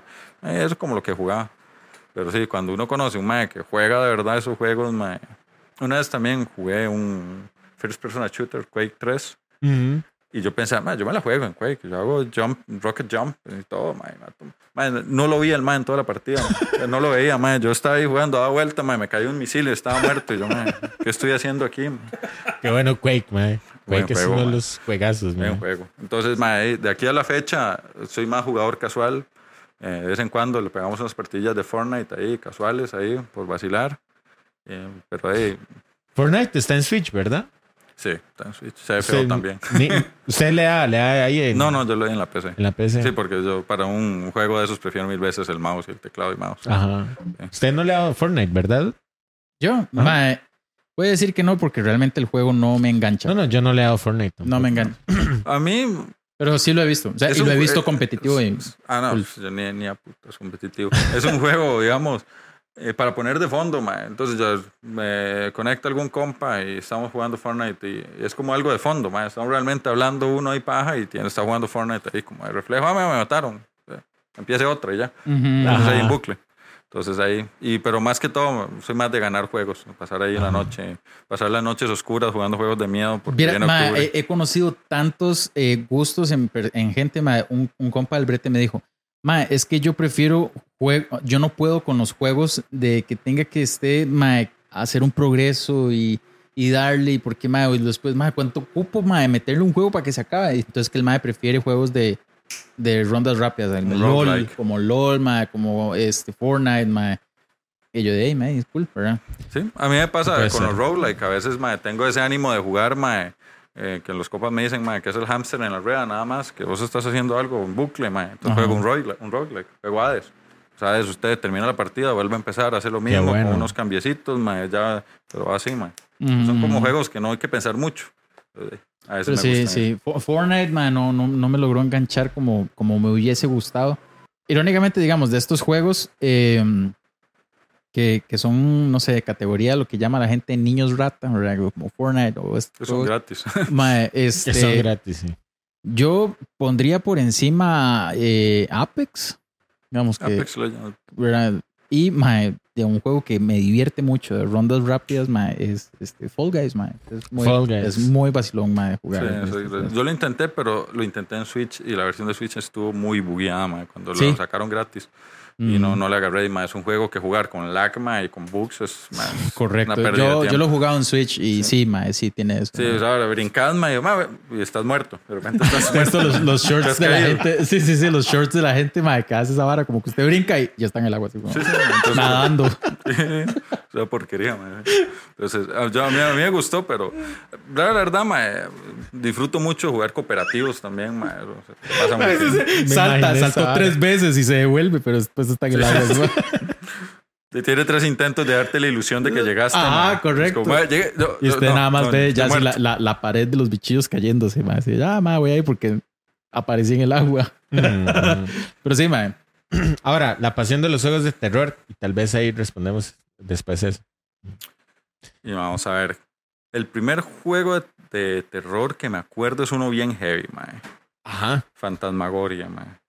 Ah, ese Pero fue el que usted me mae. estaba tratando Mae. de decir, mae. Mae, juego, mae, que en su momento venía, hablando de CDs, ese venía como en 7 CDs, mae. Eh, ah, no lo recuerdo que fuera tanto. Es que así. e- ese juego juego. tiene la particularidad, mae, que las, las tiene como cutscenes, mae, mae, me recuerdan como, no sé, como videos de Nirvana, mae, me recuerdan, son muy raros, mae, son, son videos así como de, ¿de qué año es ese juego? De los ochentas. No, creo que ya es como 94. 94. 95. Mae, tiene, tiene cortes eh, que usted dice, di, qué, qué poco presupuesto, pero es que son muertes como, como gore, ¿verdad? Sí, sí. Es, es totalmente como muertes de gore de una película serie B. Ajá, exacto, exacto. Pero es, chafa, un- chafa, es pero- una, pero- es una pero- vara co- como interesante porque de- hay algunas muertes que salen en el juego que uno dice, eh, pero es que hay una que sí me, sí me caló, Vale, mae, Esa es la misma, a ver, que- dale, dale. y, y sale en So también, mae, que era como que una máquina les eh, unas poleas y estaba como, Ah, le voltea. le volteó la jupa de ¡plá! Así, mae, es, es que juego. Ah, Ese, ese juego era, es que en primer lugar era un juego de con actores, eran con, Ajá, era esa vara que, que hacen escenarios renderizados y los más actúan las correcto. escenas. Ujú. Mm. Entonces, ma, eh, digamos, me acuerdo que siempre me, se me queda que te perseguía un monstruo, que era como el monstruo, que era un demonio ahí, y se te agarraba, ma, te agarraba así de la cabeza y corte a un muñeco de plasticina, ¿verdad? Que le hacen, y le hacen así, y le abren toda la cara al muñeco de plasticina, y era muy gore, ma, es Ajá. como ese gore de, de, de efectos prácticos baratos, porque se ven feos, ma, se ven Ajá. muy Sí, pero, groseros. sí, Sí, pero es que hay sí, que sí, entender sí. el año, digamos, No, pero- y, pero- y jugar pero eso. Impactan, impactan, se ven Ajá. groseros, ma. Sí, digamos, porque yo me acuerdo una de las primeras muertes que sale, ma, es que son muertes tontillas, ma. Me acuerdo una que, que a una madre le daban de comer como tierra. Ah, sí, sí, le empiezan a poner un unas embudo y le empiezan a llenar de, de Ah, tierra la esa es boca. otra, esa es otra, pero es que como que el madre le da como de comer Ah, eh, no, con sí, una sí. espátula Sí, con una espátula. y ya, ¿verdad? Entonces, ay, qué muerte más tontilla. Pero es que la del embudo sí es un poco más, Sí, sí, más gruesa. Sí. Que la madre la tenga acostada con un embudo y le empiezan a dar comida. Ajá. Sí. Sí, es un, Uy, juego, es un juego grosero. Sí, sí, sí, es, es una vara. Sí, sí. Luego, que dije que iba a empezar grosero. mae. Legal. Es una vara ahí medio, medio Es que jalada, este ma. juego, mae, esto va a dar pie a otra cosa que quiero decir, hablar, mae. Los juegos de Nintendo, mae, y Super Nintendo, casi ninguno era realmente de terror, realmente. Ok. Ujú. Mae, digamos, yo los juegos de Nintendo de terror, como, diría que en la actualidad, ma. como Viernes 13, mae, que no solo era un tema de gráficos, sino que eran repetitivos. Me, mae, no sé, te perseguía el mae, entrabas a una casa en un ambiente 3D, tal vez que te salía el mae de repente era lo más que podías esperar. La mayoría de los otros juegos, basados o con licencias de terror, simplemente eran juegos de plataformas o, o de medio aventuras. Había un montón de juegos que eran de plataformas, básicamente, que salían cosas ahí que te podían golpear y ya. Eh, había un tiempo de las licencias de películas que sacaban una licencia mae, y podía salir cualquier cosa de juego. mae. Yo tuve un juego en Super Nintendo, yo no, me acuerdo que tenía mis primos, de Wayne's War. Ay, qué bueno Wayne's World, ma. Ma- Nunca lo jugué. ma, pero juego- la cinta la amo, man. sí, pero el juego no tiene nada que ver con la cinta. Y pero no los culpo, ¿qué vas a hacer, mae? Yo lo sé, ma. Qué raro, ma. Ma, Cantar es un bien, juego- ma, es un Bohemian juego- Rhapsody. Es un juego raro, ma, es un juego raro. Y los juegos de terror, entonces pasaba lo mismo. Mate una licencia de Freddy Krueger y entonces pasabas parando un nivel eh, con plataformas donde te atacaba una araña gigante. whatever. O sea, estoy diciendo cosas así, World. ma, pero así eran muchas licencias de Sí, juego. sí, Ma, claro. Wayne's World era un programa de podcast, ma. Sí, sí, eran más hablando como con la... Qué bueno Wayne's World, ma. Ma, sí. este, que, habían cosas de licencias que se hacían muy bien. Por ejemplo, digamos, los que son películas, difícilmente se hacía tuanis. Digamos, eh, yo estaba hablando, ¿con quién fue que hablamos esto? ¿Con Geektuleando?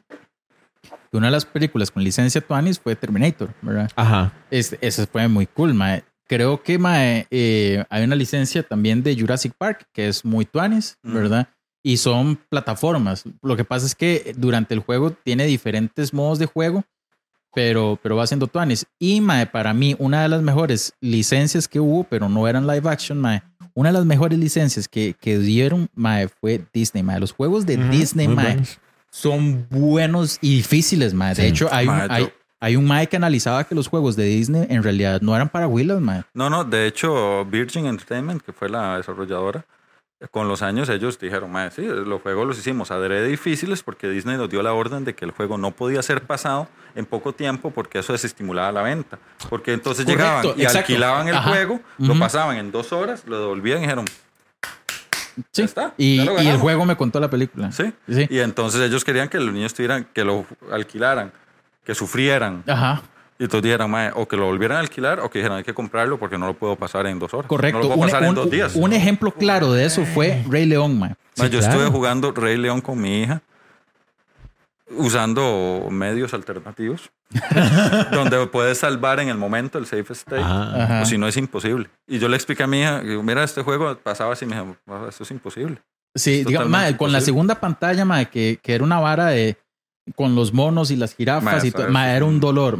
La, la estampida era un dolor porque era frontal, no era, no era como, eh, no sé, era, era frontal, era Sí, como claro, lo de Crash. iba frontal, entonces te salían los, los news atrás y Ajá, las piedras y las delante. piedras por delante. Porque, él, porque Simba no veía las piedras, ¿verdad? Correcto, o sea, era una Back. estupidez. Lo que había era como una flecha que le decía por aquí. Pero ma, a veces salía la flecha y salía, de- o sea, como que no había tiempo de aviso. No, salía el signo de pregunta. Ah, sí, el signos de pregunta. Eso, eso también salía en, en Aladino, mae, pero no sé en qué versión, mae. Pero duro, mae. Y la única forma de matar a Scar, mae, era como con una combinación ahí, mae, para hacerle una llave y botarlo. Y sí, o sea, usted para- podía, para la sin eso, usted podía pasar horas de horas Cacheteando, agarrándose al, con el cacheteando al desgraciado y no, y no Eh, aflojaba. correcto, mae. Sí, sí, sí. el- ahora que lo volví a jugar, el nivel que más sufrí fue el de los troncos. Mae, Ay, mae, había porque una, es que- había una catarata donde bajaban Ajá. troncos, tienen que subir. Esos troncos van a 100 kilómetros por Sí. hora, mae. Entonces usted siente que no sube nada. Mae, no sube nada. Si usted se detiene un segundo a pensar en qué tronco va, perdió. sí, Perdió. Mae, sí. correcto. Usted mae. tiene que ir, subirse al tronco y empezar, pa, pa, pa, pa, subir, subo, subo, Sí. subo, subo, llegué. Y, y si no, mae, inténtelo 100 veces, mae. Sí, Es correcto, mae. absolutamente injusto, mae. Sí, sí, vea. Qué ganas de darle, man. Ma, es bueno, ma. pero bueno, es- esa escena, esa parte de los troncos la ha visto. No, no. Ma, es como en, en Mario 2 hay cataratas que traen unos tronquitos que le funcionan ajá, como plataforma. Ajá, claro. ¿Verdad? Lo que pasa es que en Rey León no eran horizontales los como caían, sino verticales. Ah, sí. Verticales. Qué malvado. Sí, como verticales, caían rapidísimo, ma. Entonces usted por más que ¡Ah! ma, no subía nada, ma, porque era tan rápido que bajaba. Ma, no, eran unos desgraciados. Mae, Disney, es- esas cosas que usted dice, "Ma, voy a ver un video a ver cómo lo hace. y, y no sirve de nada, porque mira, lo hizo bien. Ma, y So otro, o- otro juego duro, mae. Era eh, mae, Pinocho, el juego de Pinocho de Disney, mae. Ajá. Difícil, mae, es un juego. Mae, y se veía bonito. Vieras qué bonito se veía, mae. Entraban por los ojos, pero eran para, para, para hacerte sufrir, mae. Sí. Mae, y había otro de Disney, mae, que no me acuerdo qué era la vara, mae, con unos carros, mae. Mae, era un dolor, mae. Le voy a pasar un, un análisis de los juegos de Disney, mae. Vieras que- Mae, sí. Ah, entonces, en Nintendo me acuerdo que sí jugué eh, Nosferatu. ¿No Ah. de Nosferatu? Yo sé quién es, no lo jugué. Nosferatu era un juego, mae, eh, con este estilo de captura de movimiento de los 90, Ajá. que venía calcado totalmente de Príncipe de Persia, los movimientos Mm, y todo. Ajá. Entonces, que es un tipo que entra a un castillo porque Nosferatu secuestró a la novia, entonces me va pasando niveles y tiene que rescatarla. Ajá. Entonces son como cinco niveles. Entonces el juego tiene una ambientación de terror, pero no es de terror porque el carajo mae, es, es Manny Pacquiao volando golpes. mae. El mae usted lo cuadra mae, y empieza a volar golpes, mae, o te das cuenta de con dos golpes y una patada se echó un hombre lobo. Entonces mae, eso, eso no es de terror, ¿verdad? Pero la ambientación era muy buena, pero el juego en sí no es de terror. O sea, Ajá. entonces mae, luego me acuerdo de terror en uno que sí me parece que es el referente de terror, que es de Super Famicom, que yo lo jugué de rebote, por medios alternativos también, porque Ajá. nunca salió en, en acá, es Clock Tower. Clock Para, Tower. para Nintendo, la versión de Nintendo. Porque yo sí llegó a accidente la versión de Clock Tower 2. Entonces, un amigo lo jugaba y de hecho yo lo veía. Y Clock Tower 2 eh, tiene estos gráficos de Play 1, pero un, po- un poco más por debajo que, Que las que. Resident, digamos, o, o otros juegos. O tal vez fue porque yo ya la vi, tal vez año 97, y ya había, tal vez como un Resident 1, que aún se veía fe, más feito. El Ajá. salto Resident 1 a 2 es notorio. Eh, y yo decía, madre, pero ese juego tan tonto, madre, no da miedo de nada. No, me decía, da miedo, madre. El desgraciado, madre, con un tipo con unas tijeras que te perseguía y entonces me di cuenta que no podías defenderte. Y entonces de ahí yo dije, madre, ese es el 2, entonces, ¿dónde está el 1? Entonces me di cuenta que el 1 era una, había una versión japonesa, habían hecho fan-made tradu- producciones. Ay, es un juego de los poquísimos de Nintendo donde realmente es de terror, es de point and click, que vas caminando por el escenario consiguiendo ítems, al más estilo Resident, te Ajá. persigue el mae de las tijeras, que es un como un enano con unas tijeras horrible, mae, es de pesadilla, mae, y, no, grueso, y no podés, no podés matarlo ni nada. Ajá. Que tu, tu defensa de vez en cuando, creo que lo podía empujar, no me acuerdo ahorita, pero la defensa en general es correr, Ajá. esconderse y esperar a que el mae salga. Es muy buen juego de terror, mae. Clock Tower. Clock Tower. Ajá. Ajá, Y, ok. y luego, bueno, había otros juegos de ambientación de terror que no era de terror, que era, digamos, Zombies Hate My Neighborhood, Ajá, ajá. Correcto. que era un juego que tenía toda la ambientación de juegos de terror de, los, de, de las películas de serie B. Era, era como un terror cómico. Sí, pienso, era, mae. era más centrado a la comedia, era como más a las referencias Ajá. de los de los cosas de terror. Entonces, bueno, entonces yo les quería decir que yo también les traje ahí un- regalito por la Oh, invitación, hablando de ese juego, entonces quería aprovechar para eso, que es algo que, que hago ahí, por ejemplo, este es el cubo. Ah, qué cool. Para Mae. mostrarlo, fue para mostrarlo, mae. Ese es el del cubo, ma, que ya se lo, que se lo debo, se lo debo. Para quien no lo sepa, el cubo es un generador de contenido. Andaba en el, en el connector de, con este cosplay. Y así se veía, mae. Sí, se veía así, exactamente igual. Era muy cool, mae. Como Y una... este es el de ustedes, ma, porque yo voy a hacer un muro de la fama de la gente con la que voy a ir haciendo programas. ma. Eso, ¡Ah, mae. mae! Vea esto ahora qué. ¡Uy, mae! ¡Qué loco, gente! Esto es como los personajes de Zombies Ate My Neighbors. Ajá. Solo que tanto Monty como el Dude dice Player Monty, Player Dude, mae. ¡Qué Poner, tuano, poner la, mae. poner la imagen de los maes, pero digamos, porque yo agarré la imagen de Sí. los maes y la traté. Vamos a ver, la, eh, cuando vos escogías el, ¡Qué loco, mae! ¡Qué tuani! Mae, esto está demasiado chido, mae. Mae, qué tuanis. Ojalá puedan... ah, Lo vamos a subir en redes para los que no están viendo, mae. Sí, porque- sí. Mae, quiero pegarlo ya, mae. Ay, solo que ahorita no hay, no hay tape. Sí, ahí va a estar que- puesto. que- ese va a ser su Wall of Fame. Ahí. Sí, Sí, sí, mae, mae, eso muy está bonito. Voy a dejarlo por aquí, vamos para que este siga viendo. Mae, gracias por esto, mae. Esto está muy, muy, muy Zombies cool. Ate My Neighbors versión frecuencia 8 bits. Debería haber una, mae. Yo creo que es tiempo. Sí, ¿verdad? Hay que Zombies decirle, tirarle a Sergio ahí la jugada. Mae, me lo va a botar aquí la vara. Bueno, mae, aquí lo voy a dejar. Mae, chocolate. Eso estuvo. Nivel, Ah, no, nivel, mae. Entonces, sí, mae, es, Muchas gracias, es mae. parte también de lo que, un poquito yendo a lo que tenemos del chat también de creadores, mae, es como esta comunidad así, es vacilón, mae. Sí, es Desde el vacilón. primer día uno que nos vimos, yo estaba hablando con Pinto Geek y todo lo que yo hablaba, el dude hacía, asentía. Así es, mae. Vivimos en el mismo mundo, hablamos el mismo idioma, sí, mae. sí, mae. Es que ese, ese primer día ahí, saliéndonos del tema de terror, mae, yo entré y estos dos maes estaban hablando. Y yo dije, mae, o sea, yo lo que pensaba en ese momento era, mae, estos dos maes son maes de mi edad que están metidos en esta área que dicen, mae, ¿viste tal juego? Mae, sí, pero no puedo jugarlo, mae, porque no tengo tiempo, mae. Entonces dije, mae, qué madre, mae, es como la misma historia repetida una y otra vez, mae. Sí. Es- es- yo creo que es que es, es lo normal que pase, mae, porque uno, uno ya tiene el poder adquisitivo para la vara, pero ahí no tiene el tiempo. Uno de los fundadores originales del chat de prensa ahí, Leo. Sí, Sí. con- eh, Mm. de hecho está hablando con Pinto Geek, Ajá. que también es uno de los fundadores originales del chat de prensa. Y luego, cuando abrimos éramos nosotros, ustedes, ¿verdad? Sí, éramos nosotros tres. Y, Y Gictuleando. y Tuleando entró después. Yo creo que Tuleando entró un poquito después. Sí, creo que sí. Pero cuestión como de semana, unas semanas o así, que dijo, más, estas semanas y entraron ya aquí Tuleando. Mm. Y nosotros fuimos esos cuatro programas como que un año tal vez. Más, sí. Y de repente, para este, que no sé si para este Connector Day o para el, Comic Con o para el Comic Con empezamos a meter otra gente y ahora el, el chat está volando. Sí, sí, sí. sí. Entonces, es, un buen, es un bonito grupo para todos. Para ñoñar. Para ñoñar, mae. Ah, bueno, y después de ahí ya empezaron en mi parte de PC, mae, eh, con las compus viejitas, mae, yo jugaba System Shock en PC, que es un juego mae, bastante perturbador ahí, de ciencia ficción. Ah, Ajá, System Shock. System Shock. Ajá, es de un, de un hacker, ¿no? Sí, sí, es como una inteligencia artificial que te quiere matar. Es un, digamos, Bioshock para muchos es un referente o un, un ah, ¿cómo se dice ese término? Una secuela espiritual, porque no es secuela en sí, pero usa como las mecánicas y un poquito la ambientación de System Shock. De verdad. ¿sí? Entonces, System Shock es creo que 98, 99, si no me equivoco. Y también Alone in the Dark, de los primeros Ah, juegos. qué que bueno, man. Sí, yo lo jugué en Play. Sí. Pero Alone in the Dark, lo que pasa es que salió en una época, si no me equivoco, Alone in the Dark debe ser tipo 94. A mí me gustaba la 95. ambientación de Alone in the Dark. Sí, pero salió en una época en donde, donde es de los primeros del, del 3D. Ajá. Entonces, tal vez cuando ya llegó Resident, vos ves a Alone in the Dark y lo hace ver muy mal. De hecho, es que, a ver, bueno, primero una, una un, un dato curioso, bueno, que al menos a mí, ¿verdad?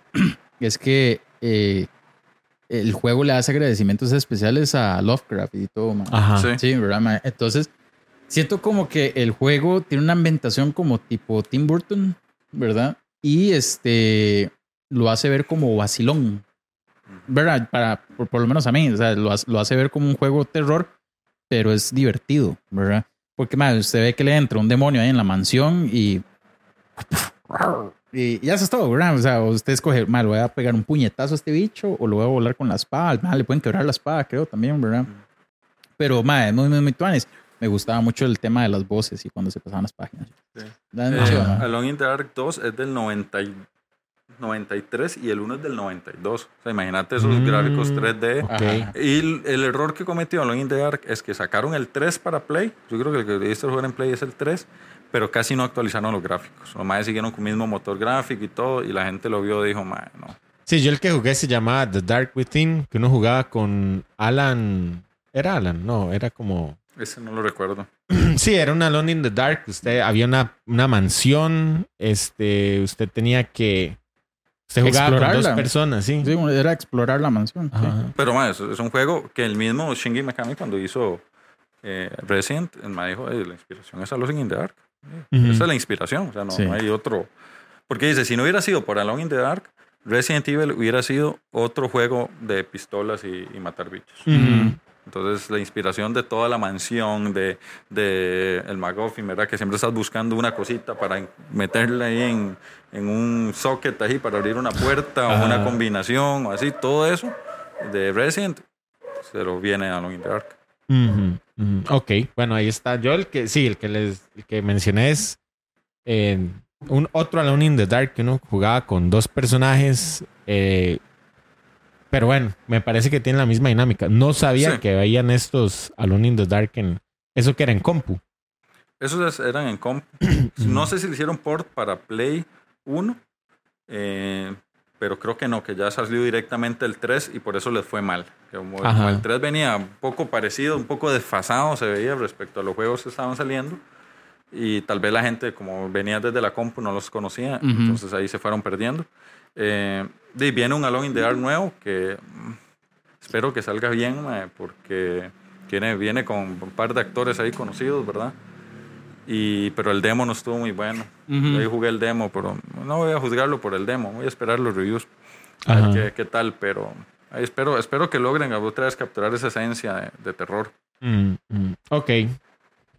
Ma, Pues- sí, ma, qué bueno. Estos primeros juegos que mencionó, ma, yo jugaba Zombies Ate My Neighbors, donde you Ajá. Sí, ma.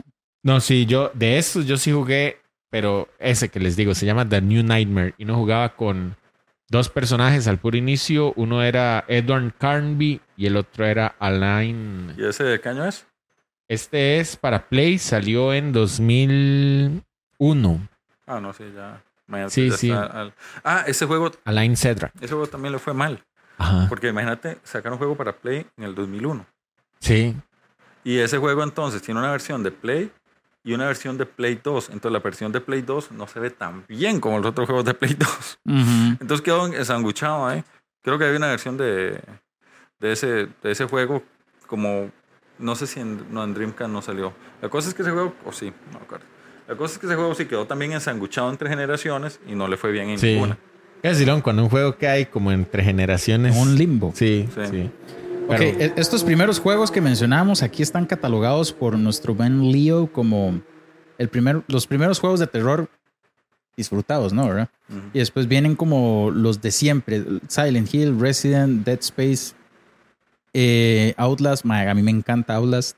eh, con el Diablo Within. ¿verdad? Este, Mikami también. Amnesia y Fatal Frame. Qué bueno, Fatal Frame, muy bueno, Fatal Frame. Fatal Frame yo tardé muchos años en, en poder jugar porque también creo que fue un tiempo exclusivo en Play. Entonces era Mm, solo si mm. tenías Play. Que lo jugaba era el compa Yaga. Y aún me acuerdo algunas imágenes perturbadoras de estar ahí como, mae, ¿qué estás jugando? Y el "Mae, porque esa señora no tiene ojos y te está persiguiendo. ¿Qué carajos? Mae, sí, no digamos, de, de esos, eh, mae, yo, yo no soy mucho de terror, debo decirlo. Sí me gusta y creo que soy un más, soy un más dude de querer ver jugar terror que, que jugarlo. Porque, de, no sé, ¿verdad?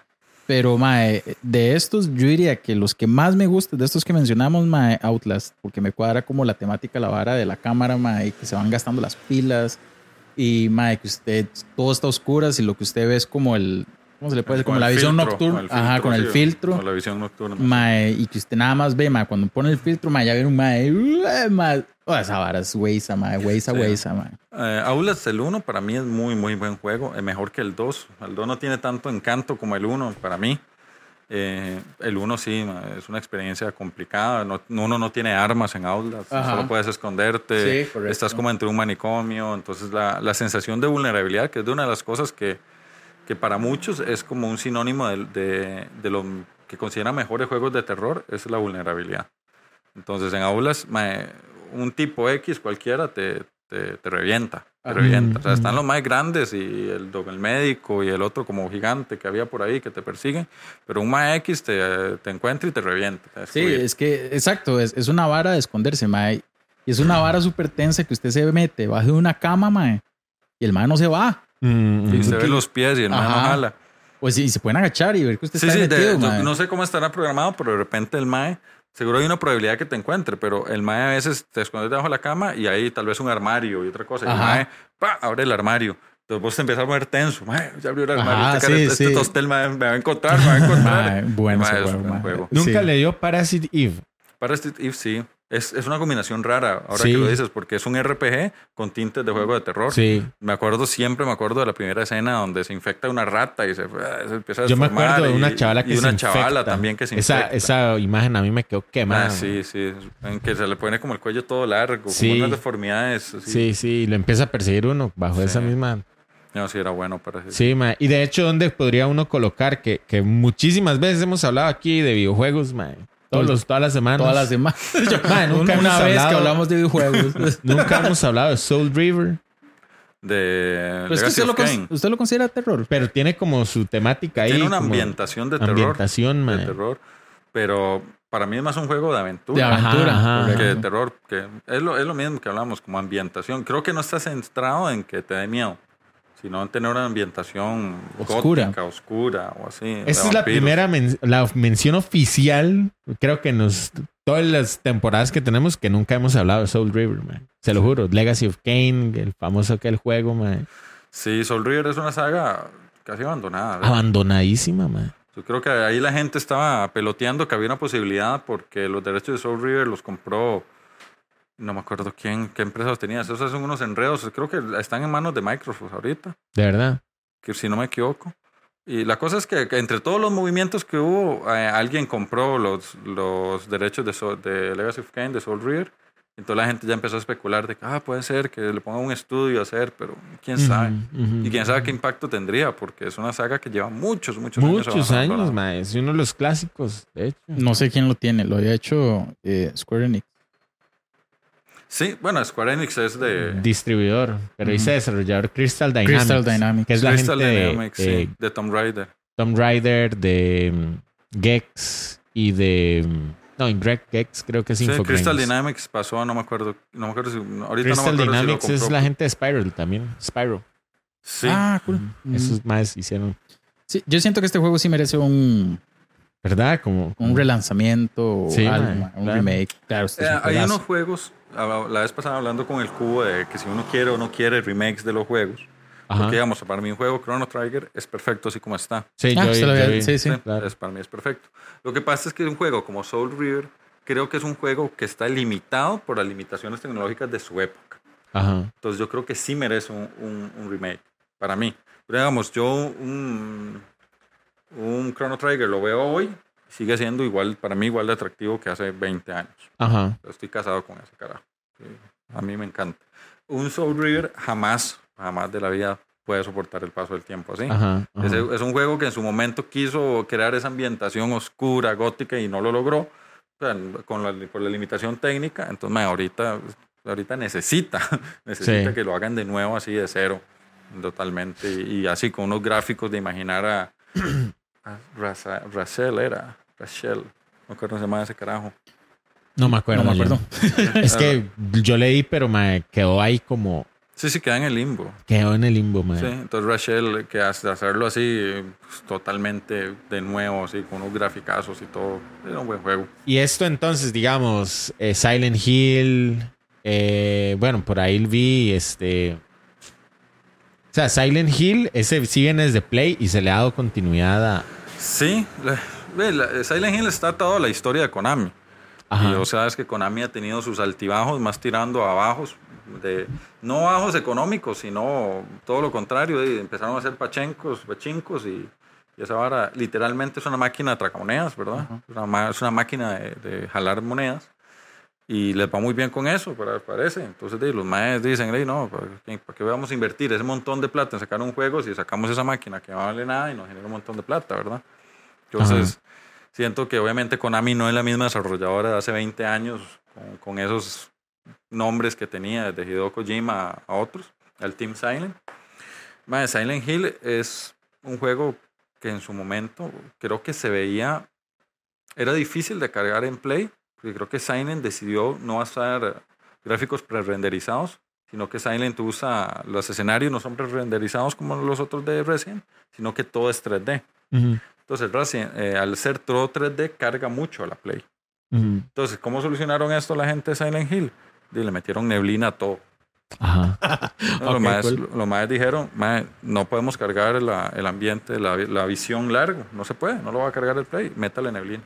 Y algo que fue una limitante técnica, los más lo usaron para crear un juego mae, donde esté constantemente tenso porque no ve un carajo de lo que está pasando. Ajá. Y oye las cosas y oye que ahí anda algo, pero no ves un carajo hasta que lo tenés así, ¿verdad? En tu cara. Entonces, mae, es un juego que aprovechó muy bien eso. Y Silent 1 creo que hizo una buena fórmula. Lo recuerdo como muy buen juego de terror, era bien perturbador. Y Silent 2, pues, y la reventó, ¿verdad? La sacó. Silent 2 es un juego, mae, pucha, que toca temas mae, desde la culpa, desde cómo se manifiesta la culpa, o sea, toda la historia alrededor de Silent es que todo el pueblo es básicamente un purgatorio, ¿verdad? De la gente que está ahí y ve ese tipo de monstruos es porque está purgando algo, algo que carga. Entonces empiezas a ver la historia de James Sutherland, es, creo, y, y te das cuenta de toda la culpa que él carga por algo que él hizo. Ujú. Que mejor no lo digo porque si hay gente que no lo ha jugado y va a estar esperando el Silent del remake que van a hacer, de que es muy buena historia, vale la pena Qué bueno, bueno. Entonces, un monstruo como Pyramid Head tiene una razón de ser en, en Silent 2, que es una de las cosas que los desarrolladores del Team Silent se quejaron. O sea, Pyramid Head no es un monstruo cualquiera que pueden ponerlo en lo que sea. Él Ujú. tiene una razón de ser en esa historia. Entonces, eh, quedó como un clásico. El Silent Hill 3 eh, es una continuación directa del 1. Ajá. Y ese es buen juego también. Me acuerdo de una ambien- algunas ambientaciones bien, bien groseras. Una en un parque de diversiones, que era, me acuerdo aún ese inicio. El Silent 4 es The Room también. Tiene una primicia muy, muy chida. Que es un mae que vive en un bloque de apartamentos. Y vos ves afuera de las ventanas y se ve todo normal. Pero adentro de, de la, del bloque de apartamentos todo se fue al traste, mae. Ajá. O sea, el mae empieza todo a sufrir como esa, esas barras de Silent Hill. Creo que era que abría unas puertas y podían ingresar a Silent Hill y todo. Entonces la premisa es como muy, muy chiva, ¿verdad? O sea, todo afuera está normal, pero aquí me está pasando esto y nadie se da cuenta. Ujú. Eh, y ahí va. Y luego ya tuvo unos bajonazos. Hay algunos juegos de Silent que pasaron sin pena ni gloria, que inclusive me cuesta ahorita pensar en, pero sí hubo como tres juegos de Silent que anduvieron por ahí en el, en el aire, en el Play 3. Man, nada, sin pena ni gloria. Hay uno que es una reimaginación del 1, que hay gente que le gusta, otras que no, que no lo hicieron tan bien. Entonces es- ahí van. Ok, después tenemos eh, algunos menos conocidos. Alien Isolation, a Plague Tale. Eh, yo no sé si es poco conocido a Plague Tale, pero bueno, vamos a ver. Eh, pues, no es tan conocido como Resident, digamos. Sí. Mm, Ok.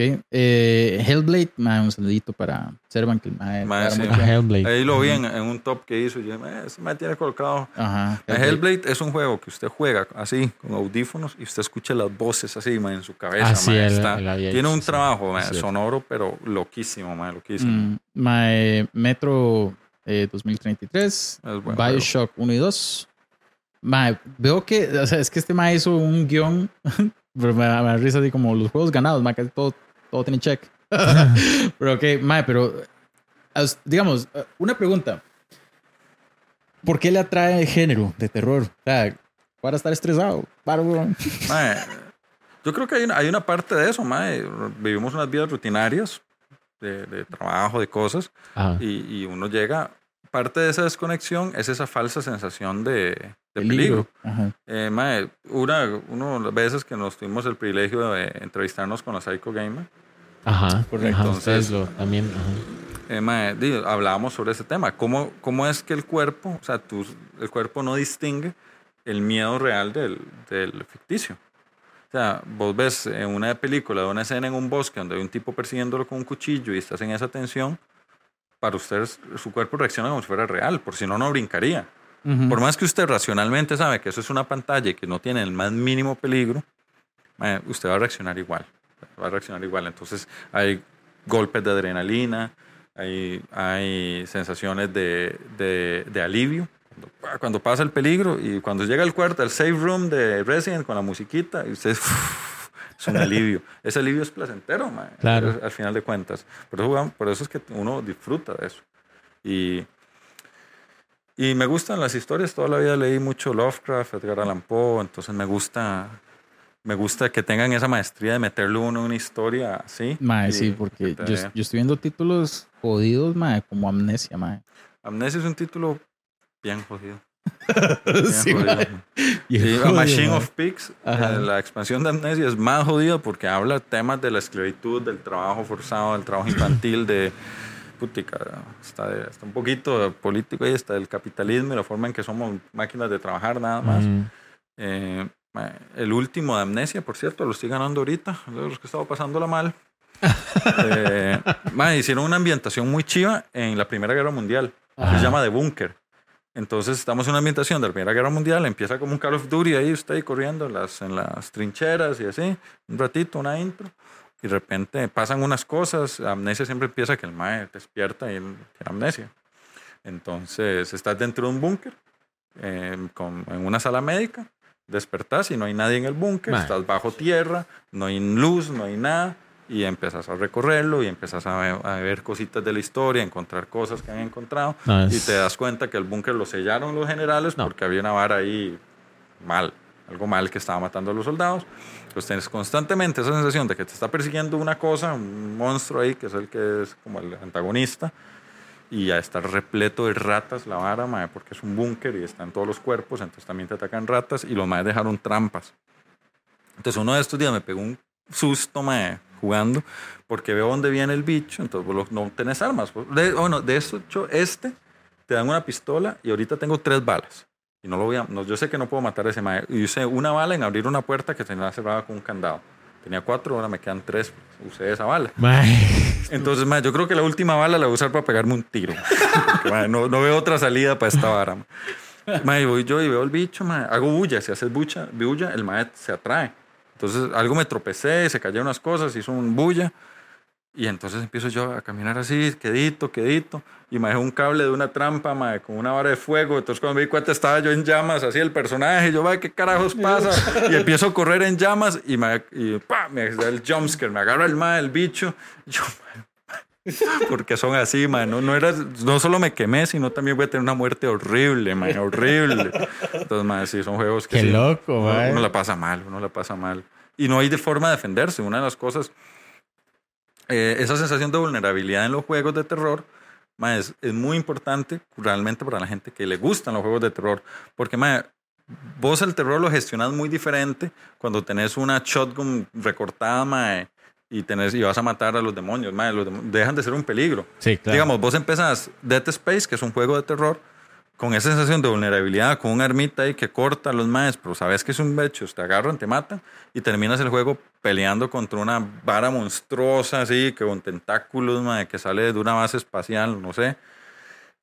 Es- ya no, eso no te da miedo. Eso es Mm. nada más es un obstáculo. Lo- Mm. Igual que Resident 7, mae, pues, pasa mucho en Resident 7. Empezás con esa sensación de vulnerabilidad, que te persigue el mae de la familia, el papá de la familia, que no tienes casi armas, que te salen unos, unos bichos que eran como estos zombies raros, que parecían como unas cosas viscosas, horribles, que no los podías matar. Bueno, al menos me acuerdo que tenía pues, unas poquísimas balas y los más comían como 15 balas para matarlos.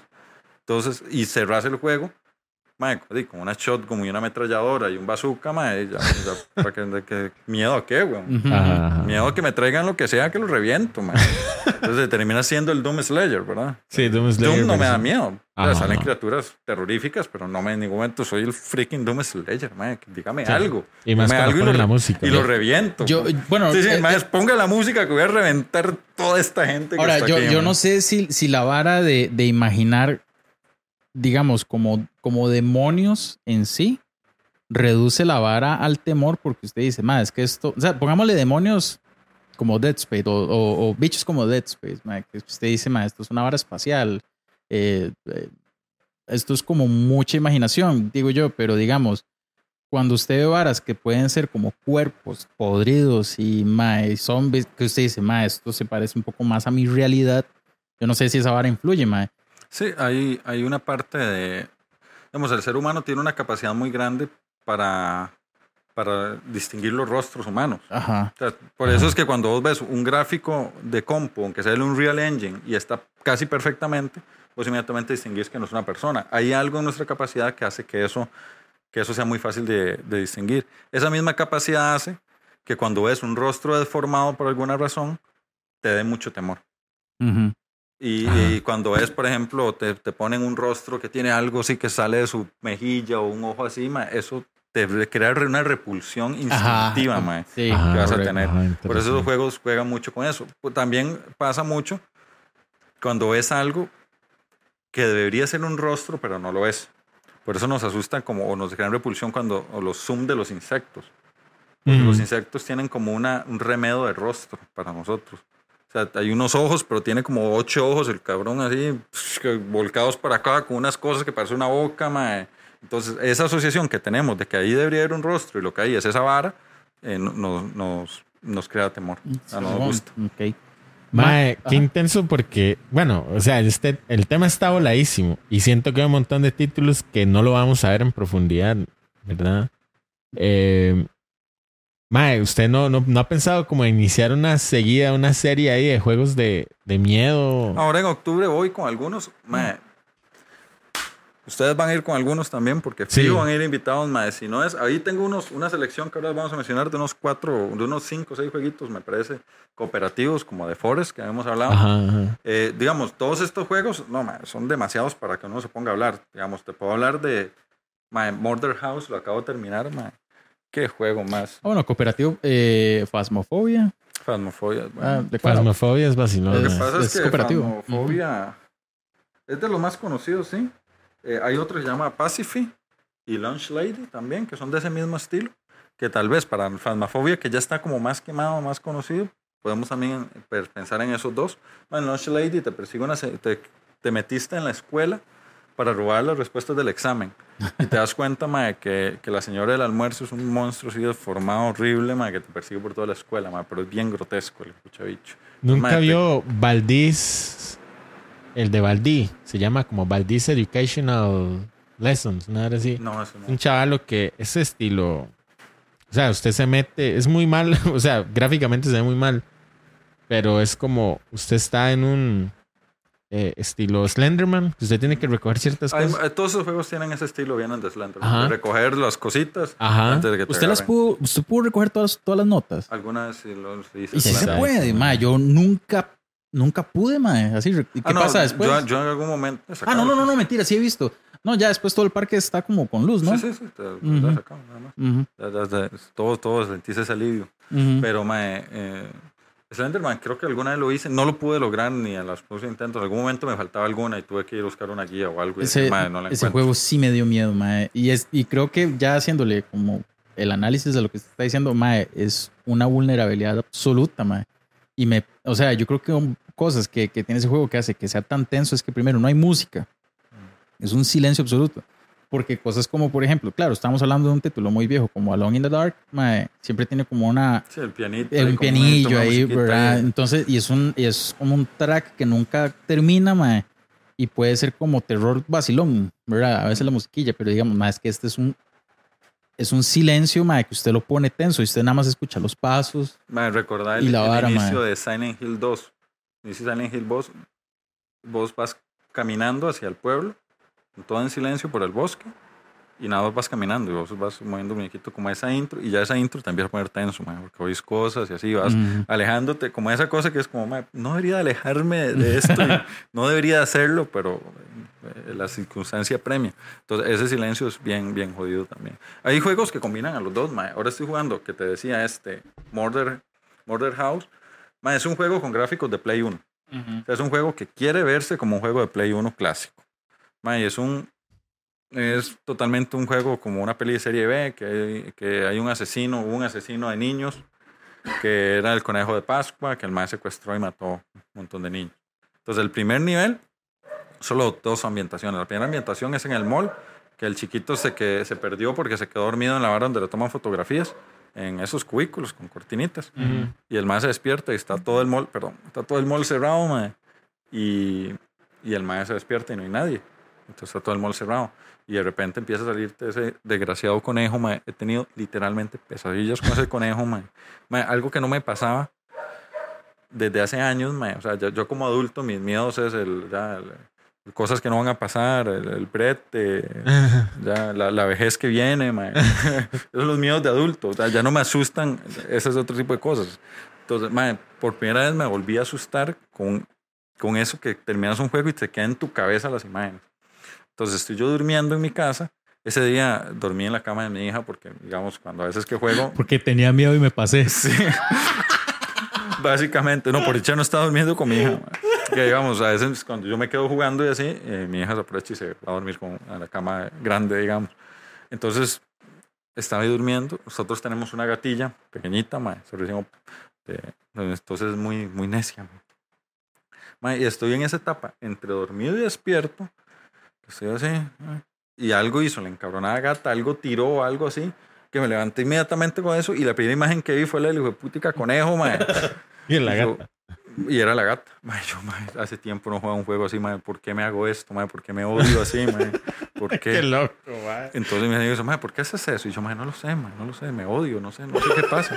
¿Qué pasa? Yo le decía, mae, a mí no me dan miedo los jumpscares. Yo le decía después, vacilaba con el dude, decía, mae, yo estoy muerto por dentro. A mí me sale, mae, y yo es como, mae, mae, Estoy muerto por mae, sí, mae, pues no me asustas, mae.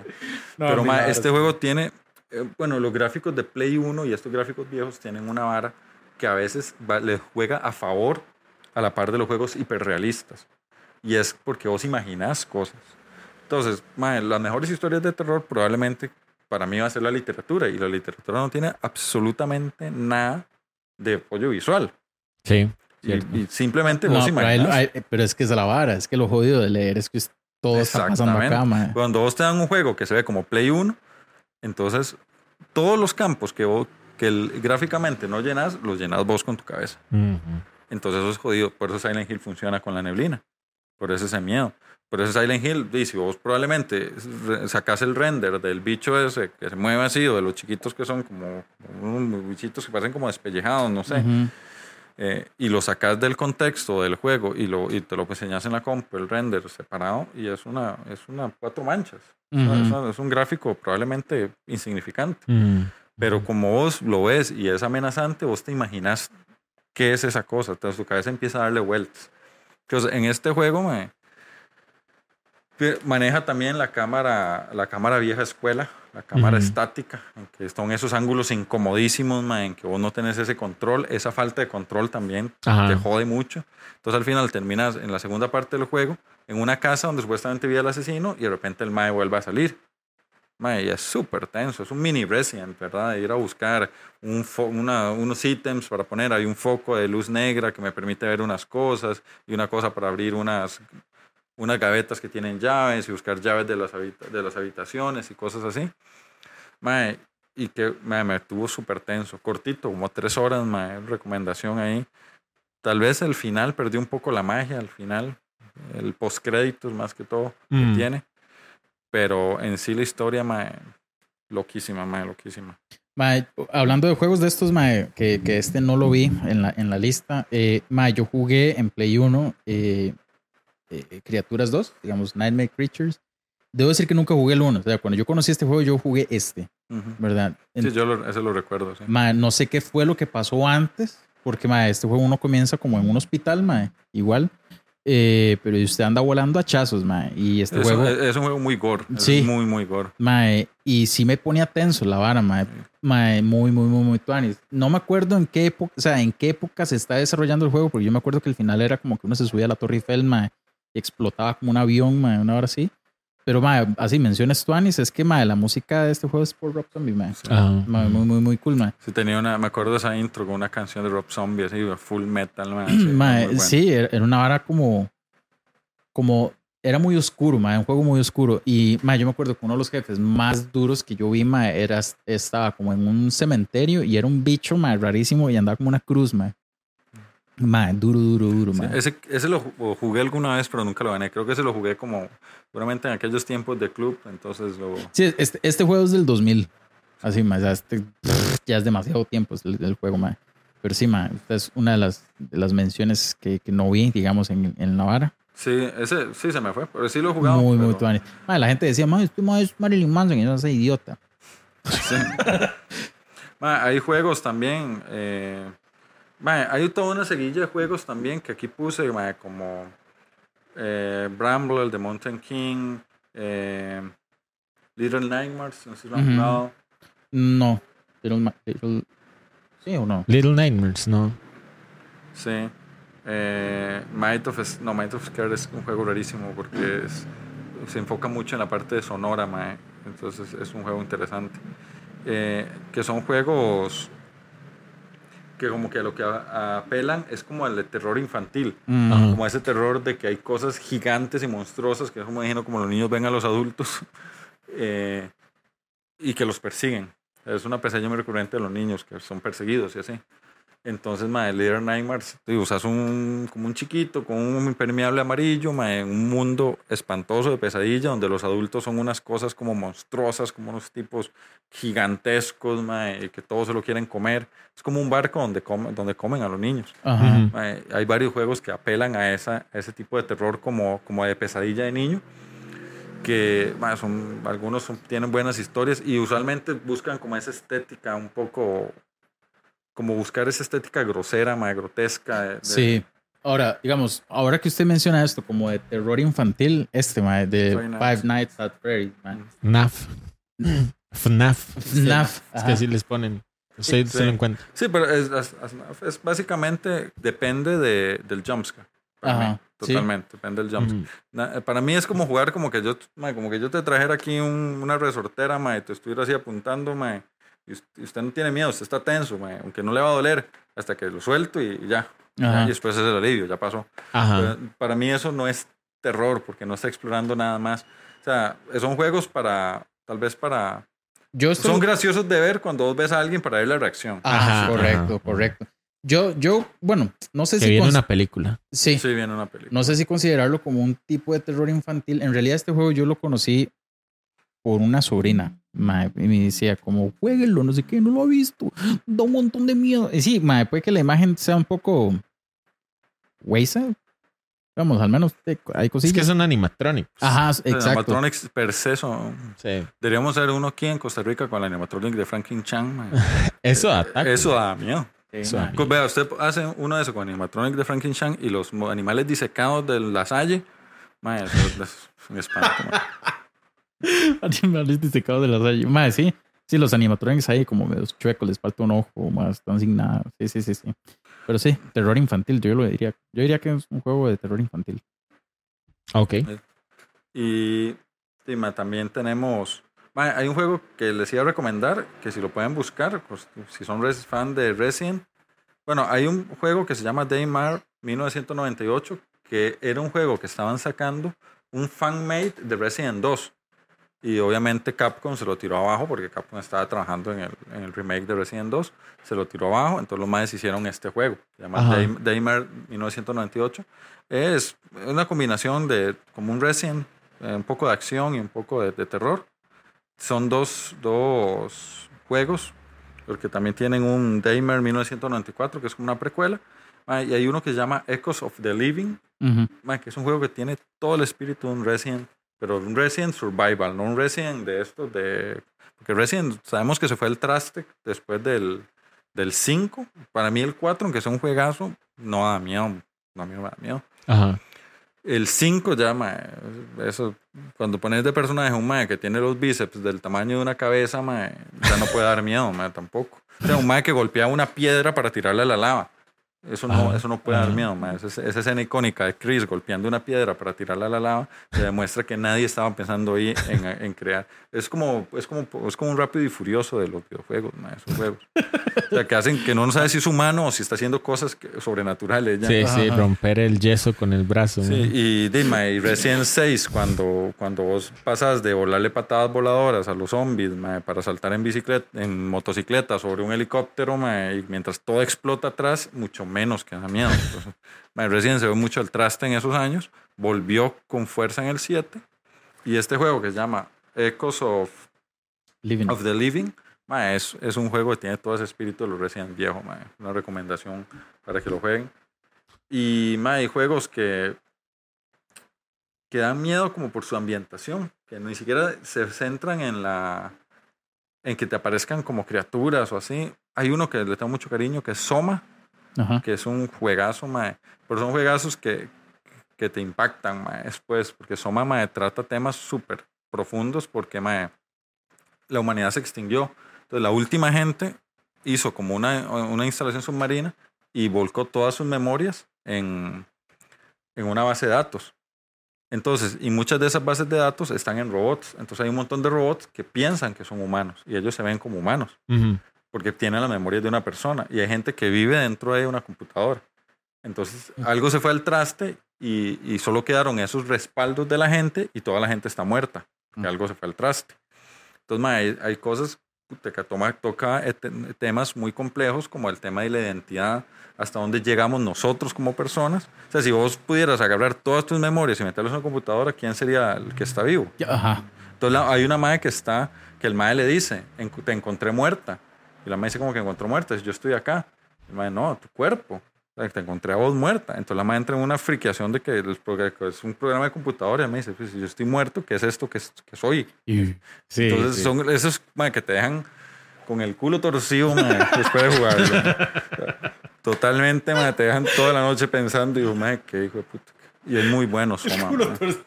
Fractional, fractional Games. madre. Cool, man. Ok, yo, yo veo que aquí hizo como una mención especial bastante curiosa, que son juegos de terror compartido y terror involuntario, ma. Eso está muy loquillo, ma. Mae, sí, los compartidos son, mae, es parte de invitación para, para ustedes y para el resto de la comunidad que, mae, para ahorita en octubre quiero, quiero, mae, sacarnos un ratillo, mae, ponernos el pañal, mae, no tomar mucha agua y, y sentarnos a jugar algunos de estos, mae. Pasarla, pasarla bien, pero mal. Pasarla bien mal. Sí, el otro día jugamos Left 4 Dead, ¿verdad? Sí, que, mae, qué que Left duro, 4 mae. Dead es duro, no da tanto miedo, pero tiene aún sus cosas. Hagamos la, la, la ambientación del tanque, de la witch. Sí. Mae, la witch es, un, es una de las criaturas que más tenso lo ponen a uno, mae.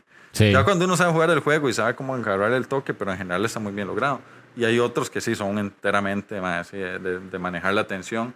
Entonces, es, una invitación abierta para, para que vamos a hacer, hacer ahí algunos programas, pasarla bien, bien mal. Bien. Y, Estos y bueno, juegos son Zombie Army 4, The Forest, Sí. Dead by Daylight, que ese es bastante famoso, man. Sí, sí, Dead by Daylight- eh, es un poco de miedo, es como esa tensión, no deja de ser gracioso, Sí, sí. de cuentas.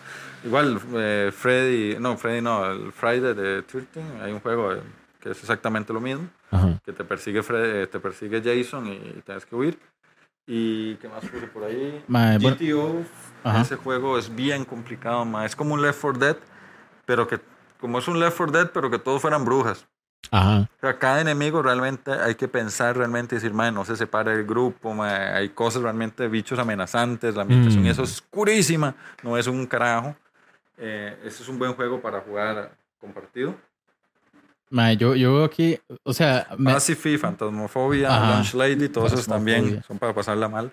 son- sí, lo- yo siento, es que, mae, jugar cooperativo Phasmophobia es una vara, eh, porque cada, creo que cada quien tiene como una tarea específica, ¿no, mae? Sí, Phasmophobia. ¿Verdad, sí. mae? Entonces, de esa vara en lo que todo el mundo se separa, mae, nada más, ¡ah! Me salió el bicho, mae. Esa- Esas varas son, esas Sí. varas son tuanes, Esas varas son buenas. ¿Verdad? Este, pero, mae, me, me, me da mucha curiosidad esta vara que usted puso como de terror involuntario, mae. Sí, esos de terror involuntario es que al final me puse a pensar, mae, ¿qué juegos he jugado que no son de terror, mae? Pero que usted dice, mae, qué carajos, mae, alguien se le fue la olla aquí, mae. Alguien, se- alguien, alguien, mae, no está durmiendo bien, mae. Porque, mae, y ahí puse el ejemplo de, mae, en Ocarina of Time un mae que se llamaba Death Hand, que era un bicho que tenía como unas manos así? así, como así. Ah, sí. Y en Majora's Mask, básicamente todo Majora's Mask. Sí. O sea, mae, Majora's Mask es un juego Creo que Mayoras no, no es, bueno, yo lo veo así. Mayoras creo que no es tanto, es que, es que Dead Hand sí da miedo, mae. Sí. Y Que lo agarra acá, el más cercano se ve, guapota, suelta, mae", ¿verdad? Pero eh, Mayoras creo que es un juego más como que incomoda. Sí, sí. ¿Verdad? Creo que esa es la sensación, como que incomoda un poco. Porque usted menciona lo de la luna, y sí, ma, o sea, lo de la luna es gacho. Siento yo que, que ahora que menciona esto de Death Hand en, en Ocarina, ma, creo que es todo ese nivel, digamos, eh, el, el Templo de las Sombras. De hecho, creo que alguien no durmió bien, porque todo lo que habla en ese, en ese templo, en esa vara, son varas super huesas de Hyrule, pero Sí. horribles, ma. O sea, que ahí era como la, el, ese era el lugar que era como para, eh, ¿cómo se le dice a esto, mae? Dar penitencia a muerte mae, a los traidores del reino. Entonces, por eso es que uno entra a varias salas y mae, son salas de tortura. Es decir, el reino de Hyrule torturaba a traidores, Mm. de verdad. Este, mae, castigaba a güeyes, o mae, ahí murió un montón de gente. Entonces, por eso es que como que Link va y escucha como voces, oh, mae, esa vara. Eso, pero es un nivel totalmente inesperado para, un Zelda, digamos. Correcto. Y digamos, la vara de, del, del, del jefe en este lugar es, es un. Se supone que era un mae de la tribu Shake, se supone. Y por eso tiene como un ojo rojo, porque eso es una característica de los maes. Pero fue un traidor porque el mae quiso saber las verdades del reino, o sea, qué es lo que había detrás de toda esa vara burocrática del reino, mae, con el Lens of Truth, ¿verdad? Que era como la vara que uno andaba. Y al mae lo, lo sentenciaron a muerte y le cortaron la jupa y las manos. No, no se andan en varas en Hyrule, ¿verdad? ¿Verdad? No, ay, ¿verdad? Entonces por eso es que supuestamente ese boss no tiene cabeza, lo, el ojo que está es como decir aquí, ¿verdad? Y el maestro está tocando un tambor y no sé qué, y pero son las manos, Los muñones. ah, con manos cortadas. Sí, entonces, para que vean, Zelda. Zelda. Sí, sí, sí, Inesperado. Y, lo de la luna, sí, ma, lo de la luna en mayoras, ma, qué, qué incómodo de ver, ma. Así No, legal, no, qué incómodo de ver. arriba uno es Una, como, una ma, hacha de como, ma, ya me va a morir, ma. Sí. Y todo con cuenta regresiva y todo, mae. Sí. Sí, que Sí. e- eso es muy tenso. Sí. es muy tenso. Eh, puse, bueno, una misión de The Witcher 3, el la del malogrado. No sé Ah. si le hicieron. No, no. Es una, es una misión, mae, asuntos familiares se llama la misión. Entonces, parecer un, es un conde o no sé qué, que el mae eh, tuvo un hijo por fuera y lo abortó. Entonces, el chiquito, como nunca se dio sepultura, anda el bebé así, deforme, mae, se llama el malogrado, que es un tipo de, de demonio que queda. Mae, una misión fea, mae, rara. Qué loco. Sí, man. porque digamos, The Witcher es como esa aventura. De hecho, pierde, no pierde, digamos, deja de lado por un ratito esa vara de, de que el mae saca sus espadas y va y mata a los bichos, ¿no? Hay que hacer una serie de cosas para darle sepultura al, al chiquito, digamos, y todo, mae. Y muy triste, verás que otra misión más triste, mae. Y digamos, un juego como Arkham, que tiene una parte de una morgue y el espantapájaros. Ah, el espantapájaros da miedo, man. La morgue, unos, uno saca varias veces de la morgue y. y- Salen los tatas del mae Ajá. todo. Sí, ma, que sí, Sí, me sí, acuerdo de sí. esa parte. Fue Y no sé si, ma. si, si ustedes digamos, también han jugado algún juego que no es de terror y de repente toman una parte, es como, mae, sí, mae, voy a ponerle pausa aquí mejor, mae. Eh, Voy a jugarlo cuando sea de día, mae. Sí. sí. Ma, esto me está inyectadísimo, man. Está muy cool, mae. Fue un gran recorrido a través de varios videojuegos que creo que hay que profundizarlos y vamos a ver si les compartimos la lista. Y, Sí. y por supuesto, man, y ahí Al- nos apuntamos a jugar algo. man. Sí, algunos de ahí, eso sí, para, para que queden de tarea, man. Vamos a darles un reto, man, que jueguen alguno de estos. Dele, dele, dele. Ahora vamos a ver, man.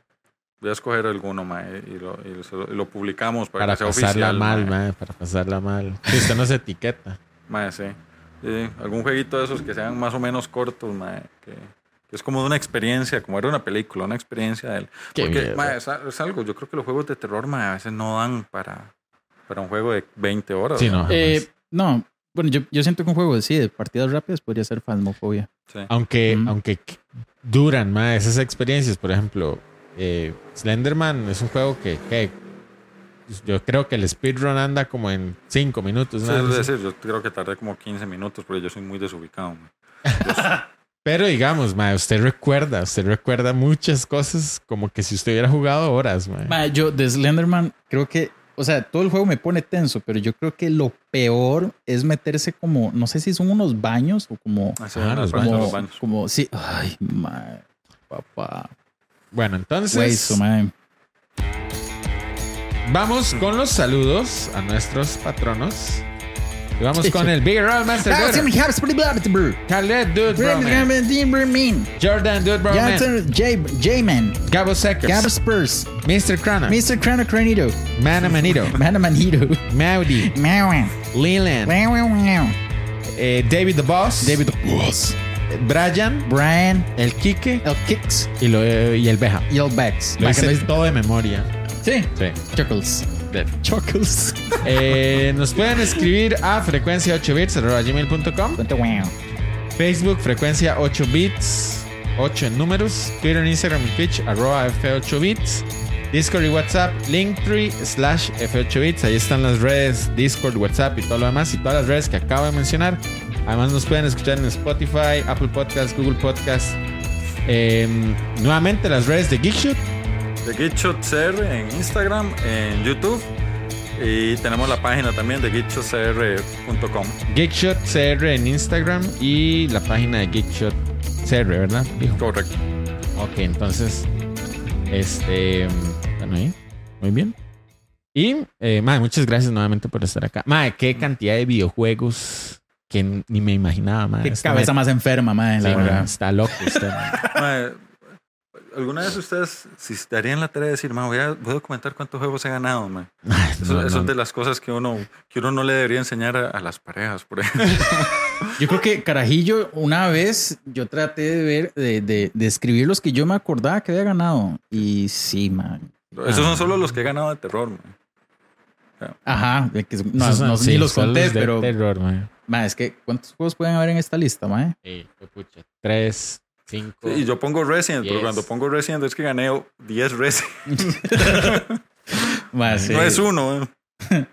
Bueno, Entonces, dude, entonces, este, nuevamente, muchas gracias. Ahí ya saben, tienen que visitarlo en las redes sí, vayan a ver el, el blog de Geekshot, de verdad, Sí, vale mucho la pena. Es muy, muy y estemos bueno. atentos a esos videojuegos de terror que se vamos, vienen. vamos a hacer retos, vamos a... Va, va a salir buen material de ahí. Sí, sí. seguro. Vamos a saber durante Sí. octubre, vamos a sacar unos Todas las highlights de- de mantillas, todas las miadas, mae. Va a estar Mucha gente, eh, mucha gente por haber estado con nosotros. Muchas gracias por haber estado con nosotros, gente. De verdad, apreciamos su tiempo en este programa y nos escuchamos la próxima semana. Tru, tru, tru. Chao, chao.